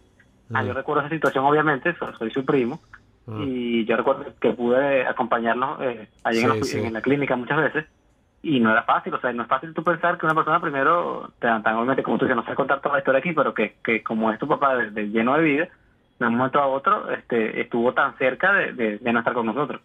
Y, Sí. y ese era el gran, el gran temor, y ustedes dos eran, eran todavía son jóvenes, pero eran mucho más jóvenes aún. Sí, O sea, sí. era difícil, o sea, la circunstancia era, era sumamente complicada y gracias no tuvieron que lidiar con, con, con la muerte como tal, pero igual lidiaron con, con la cercanía de eso, pues. Cercano Sí. día se murió otro familiar de nosotros importante. Eso fue una época dura y, y, y fue dura para mí, no me imagino por ustedes que estuvieron ahí al pie del cañón. Entonces, Sí. ese es un, por eso que la muerte no, no se puede dejar, no puede seguir siendo el tabú en las mesas de, de, de conversación, no puede seguir siendo un tabú en las podcasts, no puede seguir siendo un tabú en nada, porque es que si no hablamos de eso, el momento que llega es como que o sea, ahí es que te quiebras, pues, porque jamás has pensado ni siquiera en lo que eso significaría.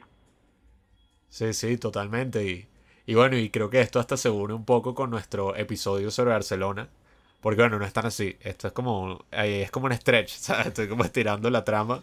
Así, pero sí, yo recuerdo que una de las grandes razones por las que viajamos a Barcelona y aprovechamos y, e hicimos ese viaje que yo, ajá, yo me acuerdo para ese momento y dije, ¿por qué coño? ¿Cuándo voy a salir yo del país, sabes? Yo estaría con esa mentalidad.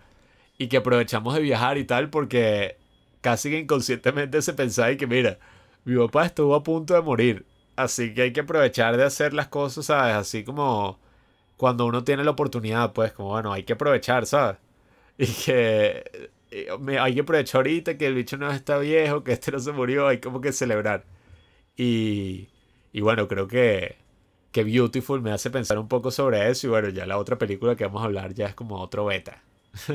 como algo ya un giro súper arrecho a eso. Esa sí, esa, esa sí la viste completa, ¿no? Sí, así la vi completa. ¿Te gustó? Me gustó, eh, pero fue, más rara de lo que pensaba. Yo ya tenía una percepción previa de, de la gente que conocía que me habían hablado de la película. Igualito fue como otra cosa, pues no, no, me desconcertó. O sea, no fue lo que, no fue lo que yo esperaba. ¿Cuál es esa película, Juanqui? Piratas del Caribe, la maldición del Perla Negra. y es cuando Barbosa no muere, yo dije, marico. Matilda, Matilda. Y es coño. Entrando al, al vacío o Enter the Void de Gaspar Noé.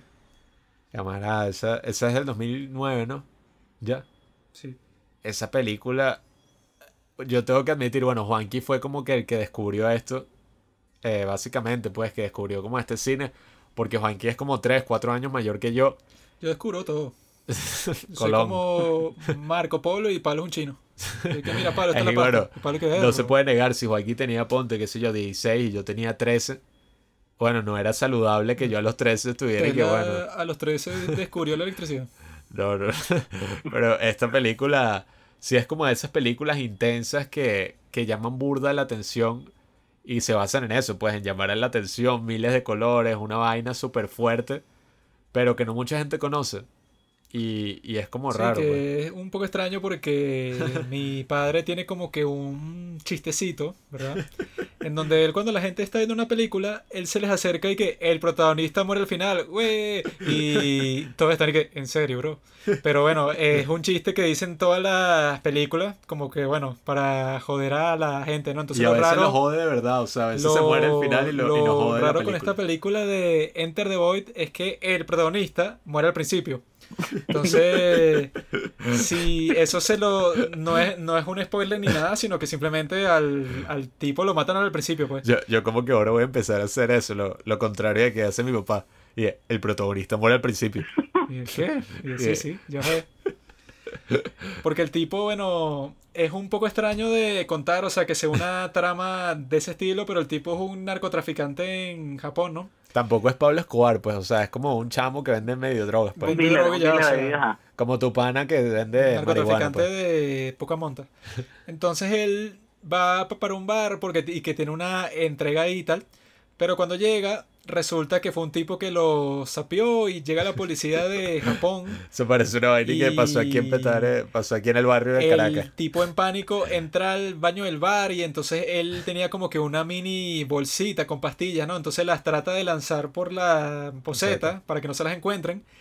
Pero él escucha que está la policía afuera y él tiene la brillante idea de decir y que, oye, nadie se mueva, tengo un arma aquí adentro. Y entonces, bueno, lo siguiente que pasa es que la policía le cae a tiros a través de la puerta y el tipo se muere, pues. Ahí- Entonces, y ojo, ojo, toda esa parte del principio está grabada en primera persona. O sea, por eso digo que esta película ya de por sí es fumado. eh, ya tú no estás entendiendo. Esta película se graba desde la perspectiva del alma del protagonista. Ajá, o sea, No es primera, o sea, se, se graba desde el alma del protagonista. El protagonista se muere, el alma sale de su cuerpo y se sigue grabando exactamente igual. La- la cosa desde el es que- principio se graba exactamente igual. si lo digo así, y que, claro, eh, es una película que está grabada desde la perspectiva del alma del protagonista. no, no. Desde el ¿qué? alma. No ninguna perspectiva, chamo. Tú crees tienes que hablar seriamente de las películas. Mala mía, chamán. Entonces el resto de la No, película es el alma de este individuo, que es un maldito miserable, por, por lo que se ve, porque el tipo, bueno, está como que visitando a todos sus conocidos, ¿no? Entonces el alma, su alma viaja a través de la luz, ¿no? Ahí no queda claro si él está conscientemente como que visitando a ciertas personas o si eso es simplemente como que un viaje en el que emprenden todas las almas, pues, o sea, tú vas a visitar como que a toda la gente que te conoció y justo cuando él muere, toda su vida, o sea, ve como que un resumen, pues, él con su hermana, él con sus padres, le pasó esto, a él lo llevaron con otra familia, eh, X. Pero eso, pues, está grabada de la forma como que más... ¿Cuál es la palabra cuando es así como que... Inmersiva. No, no, cuando, cuando, Ambiciosa, cuando experimental. tiene que ver con las drogas, pues, que es así como que... Trippy. eh, ¿Cómo se dice? Psicodélica. Psicodélica. Exacto, eso. Psicodélico. Porque es que bueno, está siempre flotando, ¿no? Y entonces la leyenda es que el maldito de Gaspar Noé, que es un tipo psicópata, que es el director de la película, él, y que no dejó que grabaran absolutamente nada detrás de escena y que, porque la técnica especial que yo uso para generar ese efecto con la cámara, eso no quiero que lo sepa nadie, porque solo lo hago yo de una manera que no se le contaba a nadie y quiero que eso se preserve, ¿no? Entonces existe este gran misterio alrededor de la película y bueno, cómo hizo él para obtener la, il- la ilusión que está durante toda la Sí. película.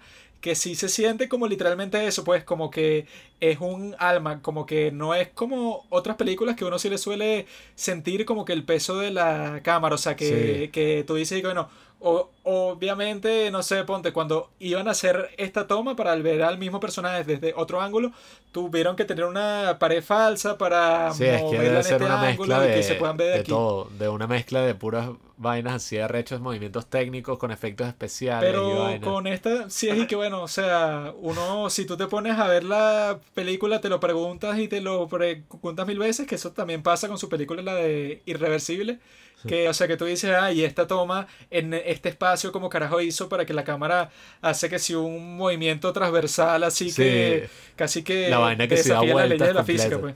Eh, es como fino verla. Yo no he visto ni Enter the Void ni Reversible en el cine, pero vimos la última de él y sí es como más arrecho verlo en una pantalla grande, pues, porque la vaina le gusta hacer como movimientos donde da literalmente la vuelta a la cámara y ves que si parte de la escena al revés.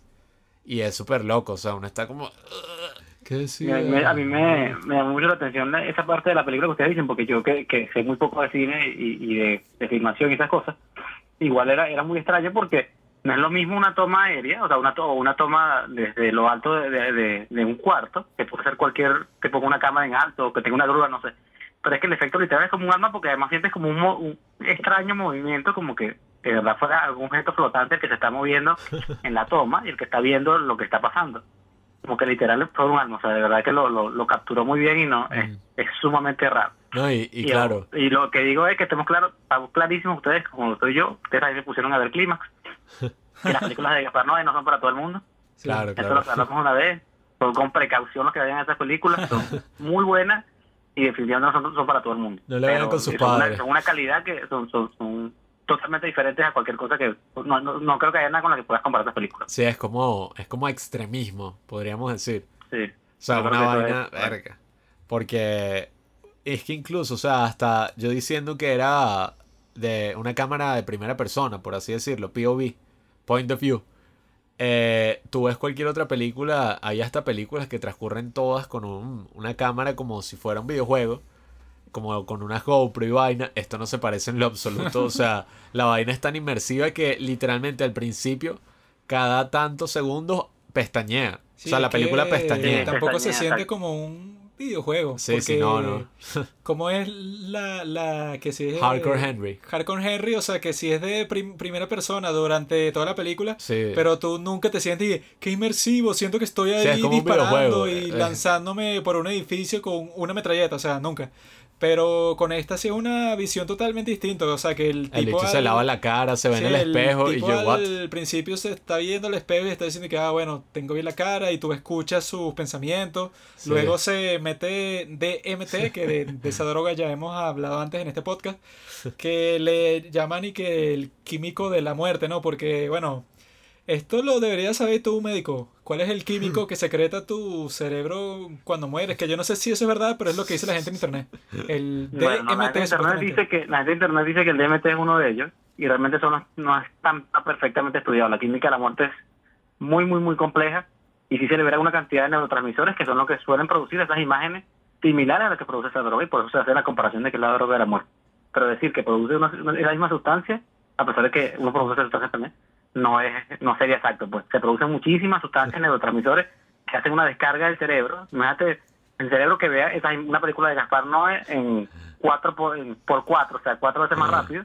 Así. O sea, se descarga el cerebro y el cerebro Tú- comienza a ver una cantidad de imágenes y alucinaciones Yo como que ahora quiero que morir. probablemente para- sea la mejor droga del mundo. pues. ¿Tú conoces un sitio en donde podamos obtener Morir. esas drogas?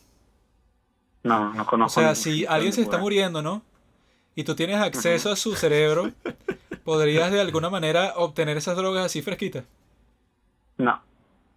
¿Cómo sabes que no? ¿Lo has intentado? lo, que, lo, que, lo que podemos hacer es, no sé si ustedes vieron Medi- eh, Línea de Vida, la película está, que es un remake donde sale Diego Luna, pues lo que pueden hacer es tratar, morirse, Ah, sí, o sea, sí. casi morirse y luego los, los resucitamos, los, tratamos- los traemos a la vida. Y entonces en ese proceso, bueno, Eso suena Lo- bien. sí sería fino que en verdad Pero- si uno se muere ve una vaina toda trippy así. Pero sí sería posible extraer unas drogas, o sea, No, ponte vale. que yo estoy, le estoy cayendo a coñazos a palo, ¿no?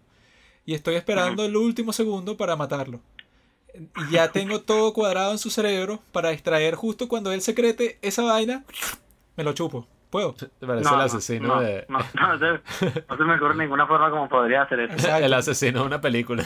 Pero crees que, se- o sea, se han hecho estudios. Se, No, no, no. se deberían hacer estudios para ver si se puede. este bicho asesino en serie. Y que le saca la sustancia del cerebro y se la inyecta. Coño, eso sería fino. Ah, bueno, coño.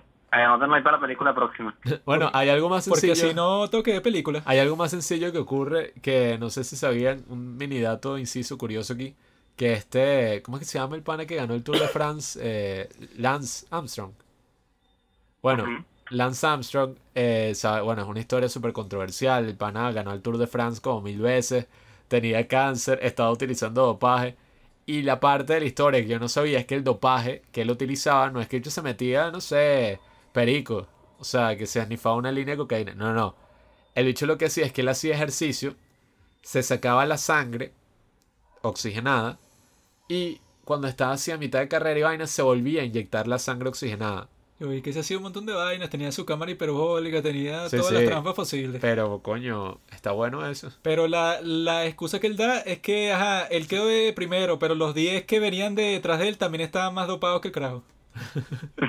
Así que, que bueno, que, que sigue siendo un mérito si ganaste dopados y todos los demás también están dopados. Que, o sea, que es, que, que es lo mismo que dicen del béisbol.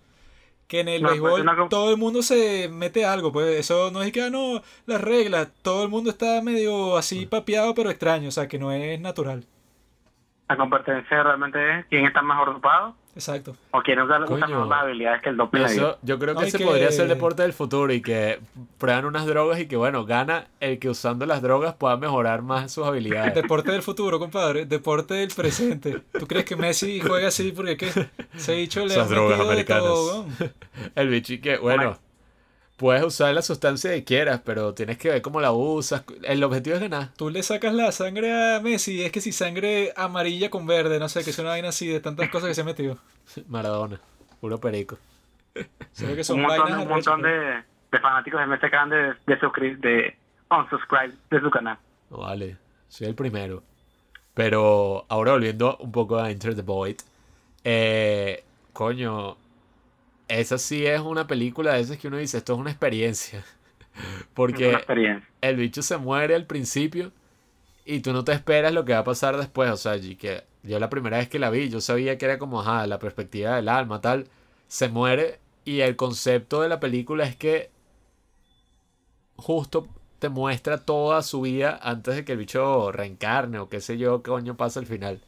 O sea, ves como que toda su vida, pero desde una perspectiva recha, porque eso, desde la perspectiva de su alma, pero es como si el tiempo estuviera como eso, pues, o sea, combinado con la realidad, en el sentido de que no es que tú percibías el tiempo y es, ah, mira, vamos a verlo de niño, como una de esas películas y que el bicho va que si al, se muere y entonces está que si en un juicio en el cielo y que vamos a ver tu vida, a ver si fuiste un hombre bueno. No, no, o sea, no es para nada así, es que sí, el bicho ve como que partes así de su vida, después ve como vainas de cuando era carajito, después ni siquiera ve como vive, después cuando...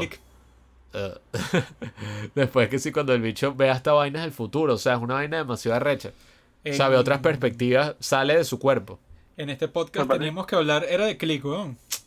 Click, si es una peliculota en donde el tipo al final se da cuenta y de coño, mira, me acaban de dar esta lección, el ángel de la muerte, que tengo que aprovechar Morty. toda mi vida porque si la desaprovecho eso, me voy a divorciar de mi esposa, voy a ser un infeliz, voy a tener una lengua como estómago. Es bueno, es bueno. Buena. La gente se Es burla yo- de Adam Sandler, pero Click es una obra maestra. Miren, eh, hablando, volviendo a entender, hoy después hablamos de click, ponla ahí en la lista. Entre, eh, que o sea, hay que nombrar obviamente que eso es basado muy libremente en lo del, libro tibetano de los muertos. Ajá. Y el- nada más con el pequeño resumen que hace el amigo del cuando van caminando por la calle, que él le, le pregunta, ah, me lo cuento tú más o menos que va ese libro. Es más o menos las fases que vemos nosotros. Él dice, Ah. bueno, primero ves lo que está pasando en ese momento que te acabas de morir, luego ves eh, tu, tu vida, todo lo que ha transcurrido, y luego ves qué pasa como con tus seres queridos, hasta que, bueno, después pasa la locura que pasa del, del Hotel del Amor. Pero eso es más o menos lo que pasa en la película, o sea, y después el tipo ya entra en un periodo donde simplemente nos muestran aleatoriamente cosas tanto del futuro, del presente, del pasado, de- Mm. eh, y, y realmente eh, se podría pensar, a menos que alguien haga un trabajo así, así en vez, que no, no hay, ya, ya que al final de la película no hay un orden lógico en lo que estamos viendo, simplemente literal una experiencia donde te van lanzando ahí y tú vas digiriendo como puedes esas escenas tan fuertes que, que el hecho te lanza. Eso sería una experiencia fina, como pasa en It's a Wonderful Life. Que tú ves tu vida como si tú nunca hubieras existido. Entonces yo creo que si yo no hubiera existido, el país fuera un caos. No como está ahorita. Se estaría, o sea, estaría No así, comunistas fueron de verdad. gente comiendo basura en las calles, una guerra civil y tal. o sea, Sería feliz. Juanqui nunca existió y el país arrechísimo, o sea, pero Venezuela es que si Noruega, una vaina, pero que no sé, que tú dices, ¿qué? potencia ¿Sabes? Salió que si en el 2003 Pero es que, coño, yo creo que lo fino de, de Enter the Void, que bueno, no sé si algún día me gustaría verla que si con hongos o LSD, una vaina así. DMT, chamo, DMT. Eso es lo que él se mete al principio y te tratan de dar su perspectiva y son puros colores raros así, o sea, que parecen como que una No, célula, pero una vaina. Eso sí es como eso, pues una película eh, que además está grabada en Japón, o sea, que eso es lo más arrecho. Yo creo que hasta si estuviera hecha en Estados Unidos fuera medio que... eh. O sea, igual podría ser fina, obviamente, Nueva York y vaina, pero el hecho de que es en Japón, la vaina son demasiados colores, vainas raras. no Me vale. encantó, ¿no? Japón, Naruto. Japón es arrechísimo así en cuanto a diseño, pues es que si la vaina más estrambótica te puedas imaginar. yo creo que si hubiera sido en Petare, de repente la pega un poquito más. Vale, Tiene es un poquito que más de no. taquilla. Esa historia podría, es lo que te digo, suena como una mierda que uno ve en el periódico y que este chamo se metió a vender drogas, lo mataron los pacos, lo mató la policía. Pero, ¿Qué periódico lees tú? No, última noticia. No, no, pero, Ultimaron a joven. en Era un ajuste de cuenta. Sí, sí. no, marico, pero cuando uno la ve eh, y la importancia de cómo se hace, pues, y del estilo y de todo, es como la vaina más cool del mundo. O sea, tú estás así como hipnotizado y es una película así, pues, súper psicodélica. Eh, es una experiencia que uno termina y uno siente como, coño, creo que llegué como a, una, a un nuevo nivel de la vida, pero no, en verdad no sé qué pasó, pues, pero creo Sí. que alcancé como un nuevo Creo- nivel. Creo que me morí, creo que me morí mientras, mientras vi la película. Sí, sí. O sea, esa, yo me acuerdo. Esa ya la hemos visto burda de veces. O sea, que si desde. Yo la vi cuando tenía como 14. Desde, bueno, yo como 6 años viéndola junto con Beautiful y tal. Y es tan intensa que yo como que no la volví a ver para grabar este capítulo. Mm. Porque yo dije que no, o sea, No, veo estas dos la- en un mismo día y me mato. Hemos visto, yo, yo creo que como seis, siete veces así Sí, sí. en los contextos más distintos del mundo. Se le ha mostrado a todo el mundo. Pero esa yo creo que también prueba eso que hemos dicho que si en todos los capítulos de este podcast, que si tú vas a estar viendo esa película y como un idiota y que, ah, ¿qué es lo que significa este movimiento de cámara? Aquí parece que cuando él toma droga, él toma droga porque te están dando un símbolo de que él está representando a Jesucristo. Porque, o sea, gente que se pone a ver las películas así, pero puro, racio- puro racionalmente. Cuando las mejores películas, como esta, pues, o sea, solo con la secuencia de los títulos ya te dice que va a ser que si la película más salvaje del mundo. Y que para experimentar esta película y cualquiera, pues, o sea, que sea una obra maestra de este estilo, tú la tienes que estar viendo y te sientas ahí y no piensas en nada. O sea, tú simplemente absorbe todo lo que está, está dando la pantalla y eso, pues, o sea, tú automáticamente procesas todo eso y vas sintiendo todo lo que te va mandando. Pero la forma en que puedes arruinar tu experiencia completamente es si estás y que, ah, pero yo me leí el libro tibetano de los muertos y esto no pasa así, porque dicen que el paso número 7 y que esto es incorrecto, es impreciso. O sea, gente que está viendo la película así como que para después poner algo que si la trivia de IMB y sentirse inteligente o no sé. No pienses durante la película. Siente. No, No joda. yo creo que, que eso, eso es la clave, porque a mí me, yo soy uno que me gusta leer, a mí me gusta leer los análisis de la película y de repente algún simbolismo, una cosa que uno identifique a la tercera o cuarta vez que la viste. Porque tú te dediques realmente, como hace mucha gente, a ver la película y mientras la ves tú, viste, no, esa parte cuando la cámara volteó hacia un lado y salió la nalga de la muchacha, esa fue porque le recordó la nalga de su mamá que era igualita blanca. ¿Qué? Entonces no no, No, no. no, creo que, que esa sea la forma de ver la película. Ay, y por y cierto, una película de Gaspar no. para que la gente esté clara, en esta película hay mucho sexo. Así que Demasiado. otra razón más por la que deberían irla a ver ya. Con sus padres y sus madres. También, Es nosotros con este... familiar. Sí, claro. Si no re- Familiar o para verla. Familiar o para verla en una primera cita. Si nosotros con este podcast le estamos quitando el tabú a la muerte, también se lo quitamos el sexo de una. O sea, véanlo así con sus padres, así abrazados y lo- los ven directamente a los ojos cuando se están cogiendo. Sería gracioso más, si. Si tienen una abuela en casa, invítenla a ver Enter the Voice. Este es el mensaje que este podcast les quiere dar. Y si desvía la mirada cuando son las escenas de sexo, le agarran esa cara toda arrugada y se la direcciona hacia, hacia la pantalla. Sería gracioso si usamos el Debe mismo. ser, debe ser que tu abuela, para que tú existieras, no tuvo que coger a juro. A juro tuvo que le tuvieron que haber Mi hecho todo abuela es eso. virgen. Como lo que dicen por ahí que es un poco perturbador y que todo lo que has hecho a tu novia se lo hicieron a tu mamá y a tu abuela y a tu bisabuela. Y el coño. Qué, qué cosas, ¿no? Pero es verdad. Sería. Una sería... cosa, una cosa que- que quería decir en cuanto a lo, a la, o sea, Enter the Voice en cuanto a lo de la muerte. Ajá. que en- si lo ponemos en contexto y, y hacemos un contraste con, con eh, Beautiful, en Beautiful Uxbal sabe que va a morir y tiene como una preparación entre- muy entre comillas en el caso de él para la muerte. Es el tipo contrario de muerte a la que ocurre en Enter the Void, que el personaje pues probablemente no había meditado mucho sobre el tema, tenía ese libro ahí, se drogaba, tenía su vida, digamos, de cierta libertad, y inesperadamente llega la muerte a, a él, ¿verdad? Entonces, yo, hay muchísimos tipos de muerte y de pana que los este podcast yo creo que ustedes van a hablar seguramente en algún momento van a hablar del suicidio, en algún momento van a hablar de la eutanasia, y en algún momento hablarán del aborto y son cosas que, que son importantes, pero estos tipos de muerte los más grandes para mí son esos, la muerte este, en los pacientes con enfermedad terminal que se están preparando de alguna forma entre comillas para morir y estos pacientes y las personas que mueren eh, de forma traumática, o sea que tú no te lo esperabas, así como muere Forma el repentina. protagonista de la película. Oscar está ahí, tranquilito, va, le va a traer unas, dro- unas drogas a un pana, como debe hacerlo todos los días, y de repente, mira, quieto aquí y te mueres. Eso, eso es, es totalmente distinto, Sí. porque no es el mismo impacto de tú, y para sus familiares mucho menos. En el caso de la película, pues obviamente no se explora mucho esa parte porque era su hermana y unos y que amigos ahí más o menos, pero no se explora mucho la parte de, de, de las relaciones familiares y el duelo. Mm. Eh, pero eso es así, o sea, no es lo mismo una familia porque, bueno, tienen tres meses viendo a su familiar enfermo en una cama y falleció, a que de repente los llamen por teléfono y les digan, miren, tu hijo falleció en un accidente. Mira, y tú como doctor, ¿verdad? Si yo te preguntara a ti, y que mira, tú antes de ser doctor, ¿cuándo fue que tú empezaste a estudiar medicina? ¿A qué edad? A los 18 años. Supongo que tú a los 18, ¿verdad? Tenías una perspectiva con respecto a la muerte muy distinta de la que tienes ahora mismo, ¿no? Totalmente distinto. Entonces, si yo te dijera, bueno, ¿cuál fue la ex- experiencia que crees tú que más contribuyó a ese cambio? ¿Cuál dirías tú que es? Este podcast. Si es que, el- La grabación de este podcast. si es que estás autorizado para relatarla. Sí, sí, yo estaba autorizado para relatarlo, pero estoy tratando de pensar en una que, La muerte que de haya 100 sido como niños en Irak. pero no, no, no, de verdad que no me viene una a la mente así que yo diga, no, mira, esta muerte o este evento o este paciente me, me marcó, no. De hecho, yo les puedo decir que yo recuerdo la primera vez que yo vi un paciente fallecer.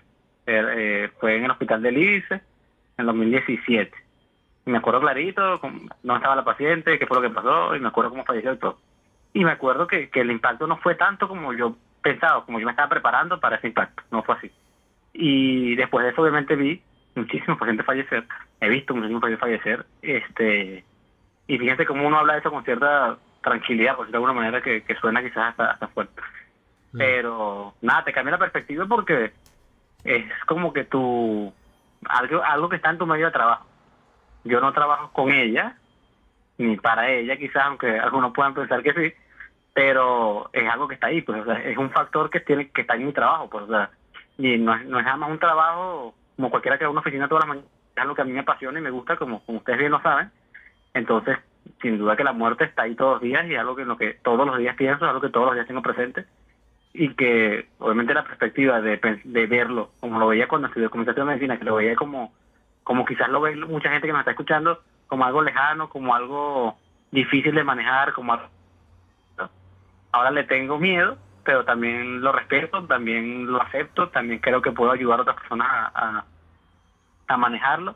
Y que sin duda alguna eh, nunca yo nunca pensé que me iba a que iba a estar en un ambiente de muerte como lo, lo son los, sobre todo los, los, las, áreas de emergencia o las áreas críticas como terapia intensiva, traumashock o, una unidad politraumatizado y que me iba a poder reír en una de esas áreas y que esas áreas iban a ser un lugar al que no me iba a gustar volver, al que al que me gustaba ir porque a pesar de que sí hay mucha gente fallecer, pues vemos tanta gente fallecer que cuando vemos a alguien sobrevivir, probablemente que es enriquecedor y eso pasa más seguido de lo que uno de lo que ustedes quizás creen, pero eh, obviamente, imagínate cuando uno tiene ese montón de derrotas cargadas encima, que pasan esas, en esas áreas críticas, pues todas las victorias se celebran en triple, pues obviamente mm. con ese carajo salió. Verga, este chamo reaccionó. Verga, este paciente no llegó tan crítico y se logró hacer algo por él este, mira, llegó a tiempo y se operó y lo sacamos. Mira, no, este, se recuperó. No, tiene, tenía 14 días en terapia y hoy se extubó y el paciente mejoró, se pasó a sala, se pasó a piso de hospitalización y hoy en día el paciente está vivo caminando por una acción médica que en algún momento se tomó. Entonces, coño, así como nosotros la muerte ya jugueteamos con ella de alguna manera, también es porque obviamente nos ha arrebatado mucho y que por supuesto que celebramos la vida todo lo que tengamos que hacerlo.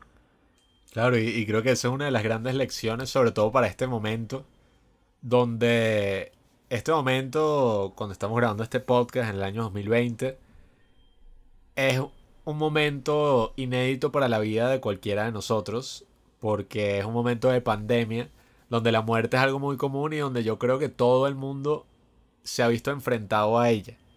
Entonces creo que por eso es muy importante conversar de estos temas y bueno, eh, tomar esa actitud médica que, de la que nos estás hablando, que debe ser súper difícil haber llegado hasta ese punto, de que bueno, si, si tenemos que enfrentar a la muerte todos los días y, y estamos viendo números enormes y que se van multiplicando todos los días de muertos, tenemos que, que eso, pues enfrentar la muerte y celebrar mucho más la vida. Yo también me preguntaba y que bueno, como ahora la esperanza de vida en cualquier país desarrollado actualmente es que si 70, 80 años, ¿no? Por eso es que uno, bueno, ya no tiene tantas experiencias cercanas de que no, que a tal persona se le murió el papá, el hermano, la mamá, etc. Pero como era en los tiempos, ponte que si hace, no sé, digamos, mil años, ¿no? En donde la, ex, el, donde la esperanza de vida en cualquier parte, bueno, podía ser que sí, entre 30 o 40 años, ¿no? En donde si, si tú ya tenías 10 años, bueno, no era que te consideraban y que, ay, el bebé que está en el colegio. Es que, bueno, si tú eres hombre, naciste en esta familia, tú estás en la granja trabajando, eso no es y que, bueno, no te trataban en lo absoluto distinto si tú, bueno, ya podías como que medio valerte por ti mismo, entre comillas. Entonces, yo supongo que la gente de ese entonces tenía una relación con la muerte como que mucho más cercana, ¿no? Porque antes, bueno, que la gente que tú tenías como 12 hijos y de esos 12 hijos se mueren 6. No, y la, misma peste, la misma peste, la, la, peste negra y todo eso. Eh, bueno, no era para nada como esta pandemia. Entonces yo dudo que si eso ya tú pasaste por algo tan cercano, pues, o sea, que se te mueren 6 hijos duro que sería muy distinto que si se te mueren eso, que si se te muere un solo hijo actualmente, que ya es como que un peso totalmente diferente, pues que que no, ese niño, bueno, yo lo iba a tratar como un bebé como por, no sé, ponte que si por 14 años. Y luego, bueno, tenía una esperanza de vida como hasta los 80 y yo esperaba que me diera nietos y de todo. Tenías toda una vida mentalizada. Cuando antes y que, bueno, o sea, si tú llegas a los 5 años, yo voy a estar ahí, coño, este muchacho como que sí va a sobrevivir, bueno, listo, va a trabajar de una, que si la fábrica, o en la mina, en lo que sea, porque bueno, eh, no existía como esa separación psicológica tan tajante que hay actualmente, que es que, bueno, el niño es completamente en todo distinto al, adulto, pues cognitivamente, eh, eso, psicológicamente está en una etapa muy distinta, ¿no? Entonces, también están cosas como eso, como el coliseo o como las ejecuciones públicas y cosas de ese estilo, que no hasta hace poco tiempo, pues, o sea, que yo escuché un podcast de Hardcore History, que bueno, que este tipo, pues, o sea, que tiene como que una serie bastante larga sobre un poquitón de sucesos de la historia. Entonces hay uno en particular que él habla de las ejecuciones públicas, ¿no? Pero tan cercanos que sí como el siglo XIX, pues él, él te habla de varios casos como a mediados de 1800 en Francia. Entonces, cuando había una ejecución pública, pero ponte que era de un criminal, de un caso que todo el mundo conocía, ¿no? Alguien que todo el mundo pensaba que entre comillas está justificado, ¿no? Entonces no es que le cortaban la cabeza y ya, sino para que todo el mundo estuviera en línea, era una vaina barbárica, pero al extremo, que si, por ejemplo, este tipo, no sé, ponte que violó a una mujer casada, ¿no? que se consideraba como que un crimen súper salvaje.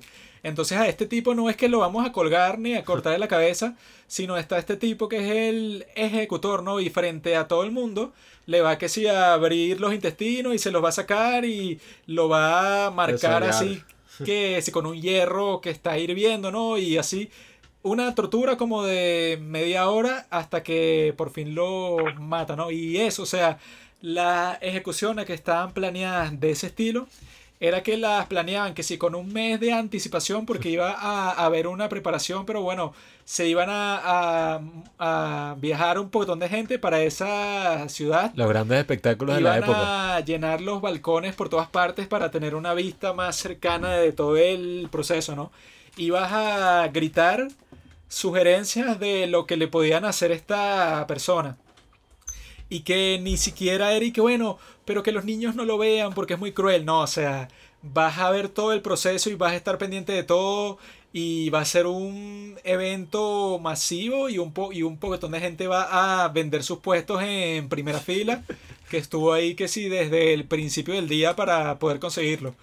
Entonces, supongo que la gente en sociedades de ese estilo no tenían el tabú que tenemos nosotros ahorita para estar y que no, bueno, la muerte es algo de lo que no se puede hablar así muy directamente o de lo que es mejor no hablar en ciertos contextos porque, bueno, vas a, a incomodar un montón de gente y puede que esta persona sea un poco sentimental porque se acordó que su, su abuelita se murió eh, cuando ella tenía, no sé, 10 años. Pero, o sea, también es interesante pensar cómo era la psicología de la gente de esos tiempos, que yo creo que por eso es que también es tan difícil. si tú tratas de entender por qué pasan las cosas, porque yo supongo que cualquier persona de esos tiempos, tú ves, ponte una lista de sus acciones, lees un libro de historia de todas las cosas que hicieron durante su vida, y tú siempre vas a proyectar como que tu perspectiva, pero contemporánea. Y entonces tú vas a decir que... El tipo egipcio está, en el, está comprando en el supermercado con su Sí, o sea, tú vas a decir que, bueno, este tipo, ponte, no sé, eh, cualquiera que haya participado, que si da Revolución Francesa y que este tipo tuvo que ser un enfermo, porque si fue capaz de hacer esto, de apedrear a esta persona o de estar a favor de un montón de atrocidades, pues, o sea, como que lo veo que muy, como que muy lejano a mí, pero me estoy perdiendo de vista que, bueno, si esas personas ya solo con respecto a la muerte tenían una perspectiva completamente distinta, eso mismo se aplica hacia todas las cosas, pues hacia el mm. matrimonio, hacia las relaciones de amigos, de familia, de esposa, etc. Entonces, para tener en mente pues cómo actúa una persona en esos tiempos, no basta con leer y que, ah, bueno, este hizo esto y esto y esto, que por eso es que es estúpido los que se ponen y que los esclavistas de estos tiempos, que eran unos malditos y fueron los que fundaron los Estados Unidos, y por eso es que hay un racismo sistémico hasta estos días y que, bueno, si tú te pones a pensar cómo era la sociedad en esos tiempos, pues, y todos los factores que podían moldear la psicología de alguien, ya es una historia completamente distinta. Que es muy difícil plantearse uno cómo eran los dilemas psicológicos de cualquiera hace, cualquier, hace otra, en otra época. La muerte de nosotros es una cosa y hace tiempo, yo no dudo que las madres igual lloran a sus hijos, pero no vamos a comparar una madre de un hijo o dos hijos, de una madre de 14 hijos, o una sociedad donde la muerte era la vecina, pero todos los días se moría alguien. Sí. ahorita que estamos estamos viendo como que un porcentaje de eso, mm. ahorita no, se ha infectado cerca del 1% de la humanidad y estamos viviendo una tragedia mundial. Sí, pues, es que alrededor, de la historia. Alrededor de la historia es como. Alrededor de la historia habíamos vivido mucho más con la muerte que en este momento, pues, o sea, era prácticamente el pan de cada día. Y en La estos guerra, momentos de abundancia, bueno, podemos tener unas perspectivas medio erróneas. Sí, exactamente. Pero sí, es como interesante esas perspectivas de la muerte y, y sobre todo como en el arte existe hasta una figura así que representa la muerte, pues la parca, en las pinturas o estas cosas. Y es porque, claro, cuando es algo que ya está tan normalizado así en tu día a día, tienes que conseguir una forma de representarlo. Y, y creo que también esto explica que hay mucha gente que, que, ay, qué idiota la gente, mira, esto, antes la gente sí era primitiva, que creía en Dios y creían en el cielo y creían en tal y bueno, yo creo que si tú eres alguien que tiene 15 hijos y 9 de esos 15 hijos o 12 de esos 15 hijos van a morir de la forma más horrorosa y o sea, es casi seguro de que mueran, yo creo que tú también estarías arrodillado agradeciendo de que, no sé, buscando una fuerza superior que te dé una explicación, porque si no, o sea, si no te matas, pues. Sí, y que Sí, si, si, tú de- si tú dependes de tu granja y la cosecha depende de la lluvia y que, ah, no, bueno, yo ahorita en el siglo XXI y que esa gente estúpida y que, ¿para qué vas a creer en un Dios? O sea, yo simplemente veo y que yo creo en la ciencia, entonces yo creo cualquier cosa, no, si eso no está comprobado empíricamente y que, bueno, antes si tú, eso pues, estás completamente aislado con tu familia y tu vida depende de, de que tu granja simplemente funcione. Entonces, bueno, van a haber un millón de factores que no dependen de ti y por eso es que tú buscas, bueno, eso pues como que algún consuelo y que, bueno, si yo hago este rito, capaz la furia de este dios no va a ser tan fuerte y me puede permitir vivir y ya. Sí, estás buscando como un poco de control también, como algo que te aferre así. Y es otra cosa, uh, es un dilema también largo para hablar, ¿no? Obviamente, como, cuál es la relación con la muerte y la, y la religión, pues.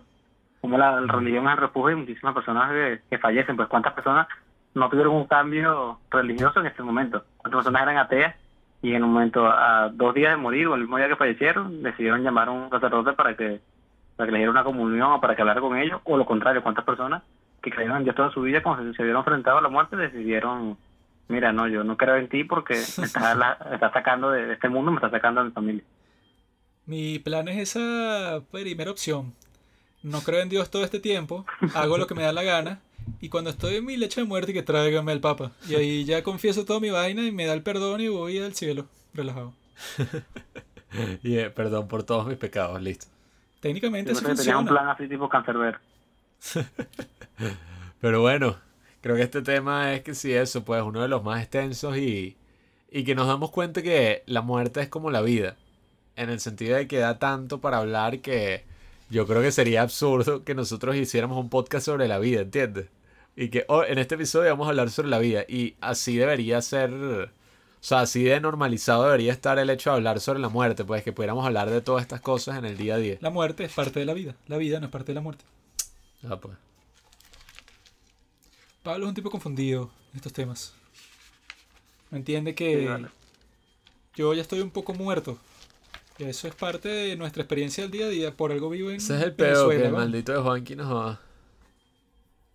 Como ya está muerto en vida, ya no le importa nada. Y él es médico, él debe saber cuál es la verdad, pero está claro que si lo dice, bueno, le manda unos secuaces para su casa en dos segundos. Juanqui es antivacunas también y, y cree que la Tierra es plana.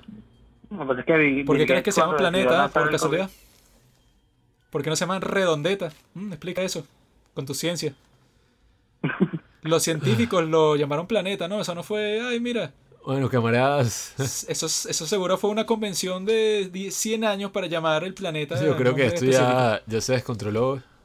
Pero, no sé, tienes una frase y algo veo que estás ahí removiendo tus papeles. Estoy como Trump en la, en- en la entrevista De hecho, Juanqui está sacando puras estadísticas, vaina. Pero, ajá, lea el documento, ahí. susodicho. Está terraplanista ya. Bueno, yo lo que creo para concluir es eso, pues que también en el pasado era mucho más normal y mucho más aceptada la guerra. Y la muerte era, era considerada, como salen varios diálogos de Platón, como algo honorable. O sea, incluso en... ¿Cuál es el diálogo que dicen eso? Eh, Creo que es en el mismo feón. No, no.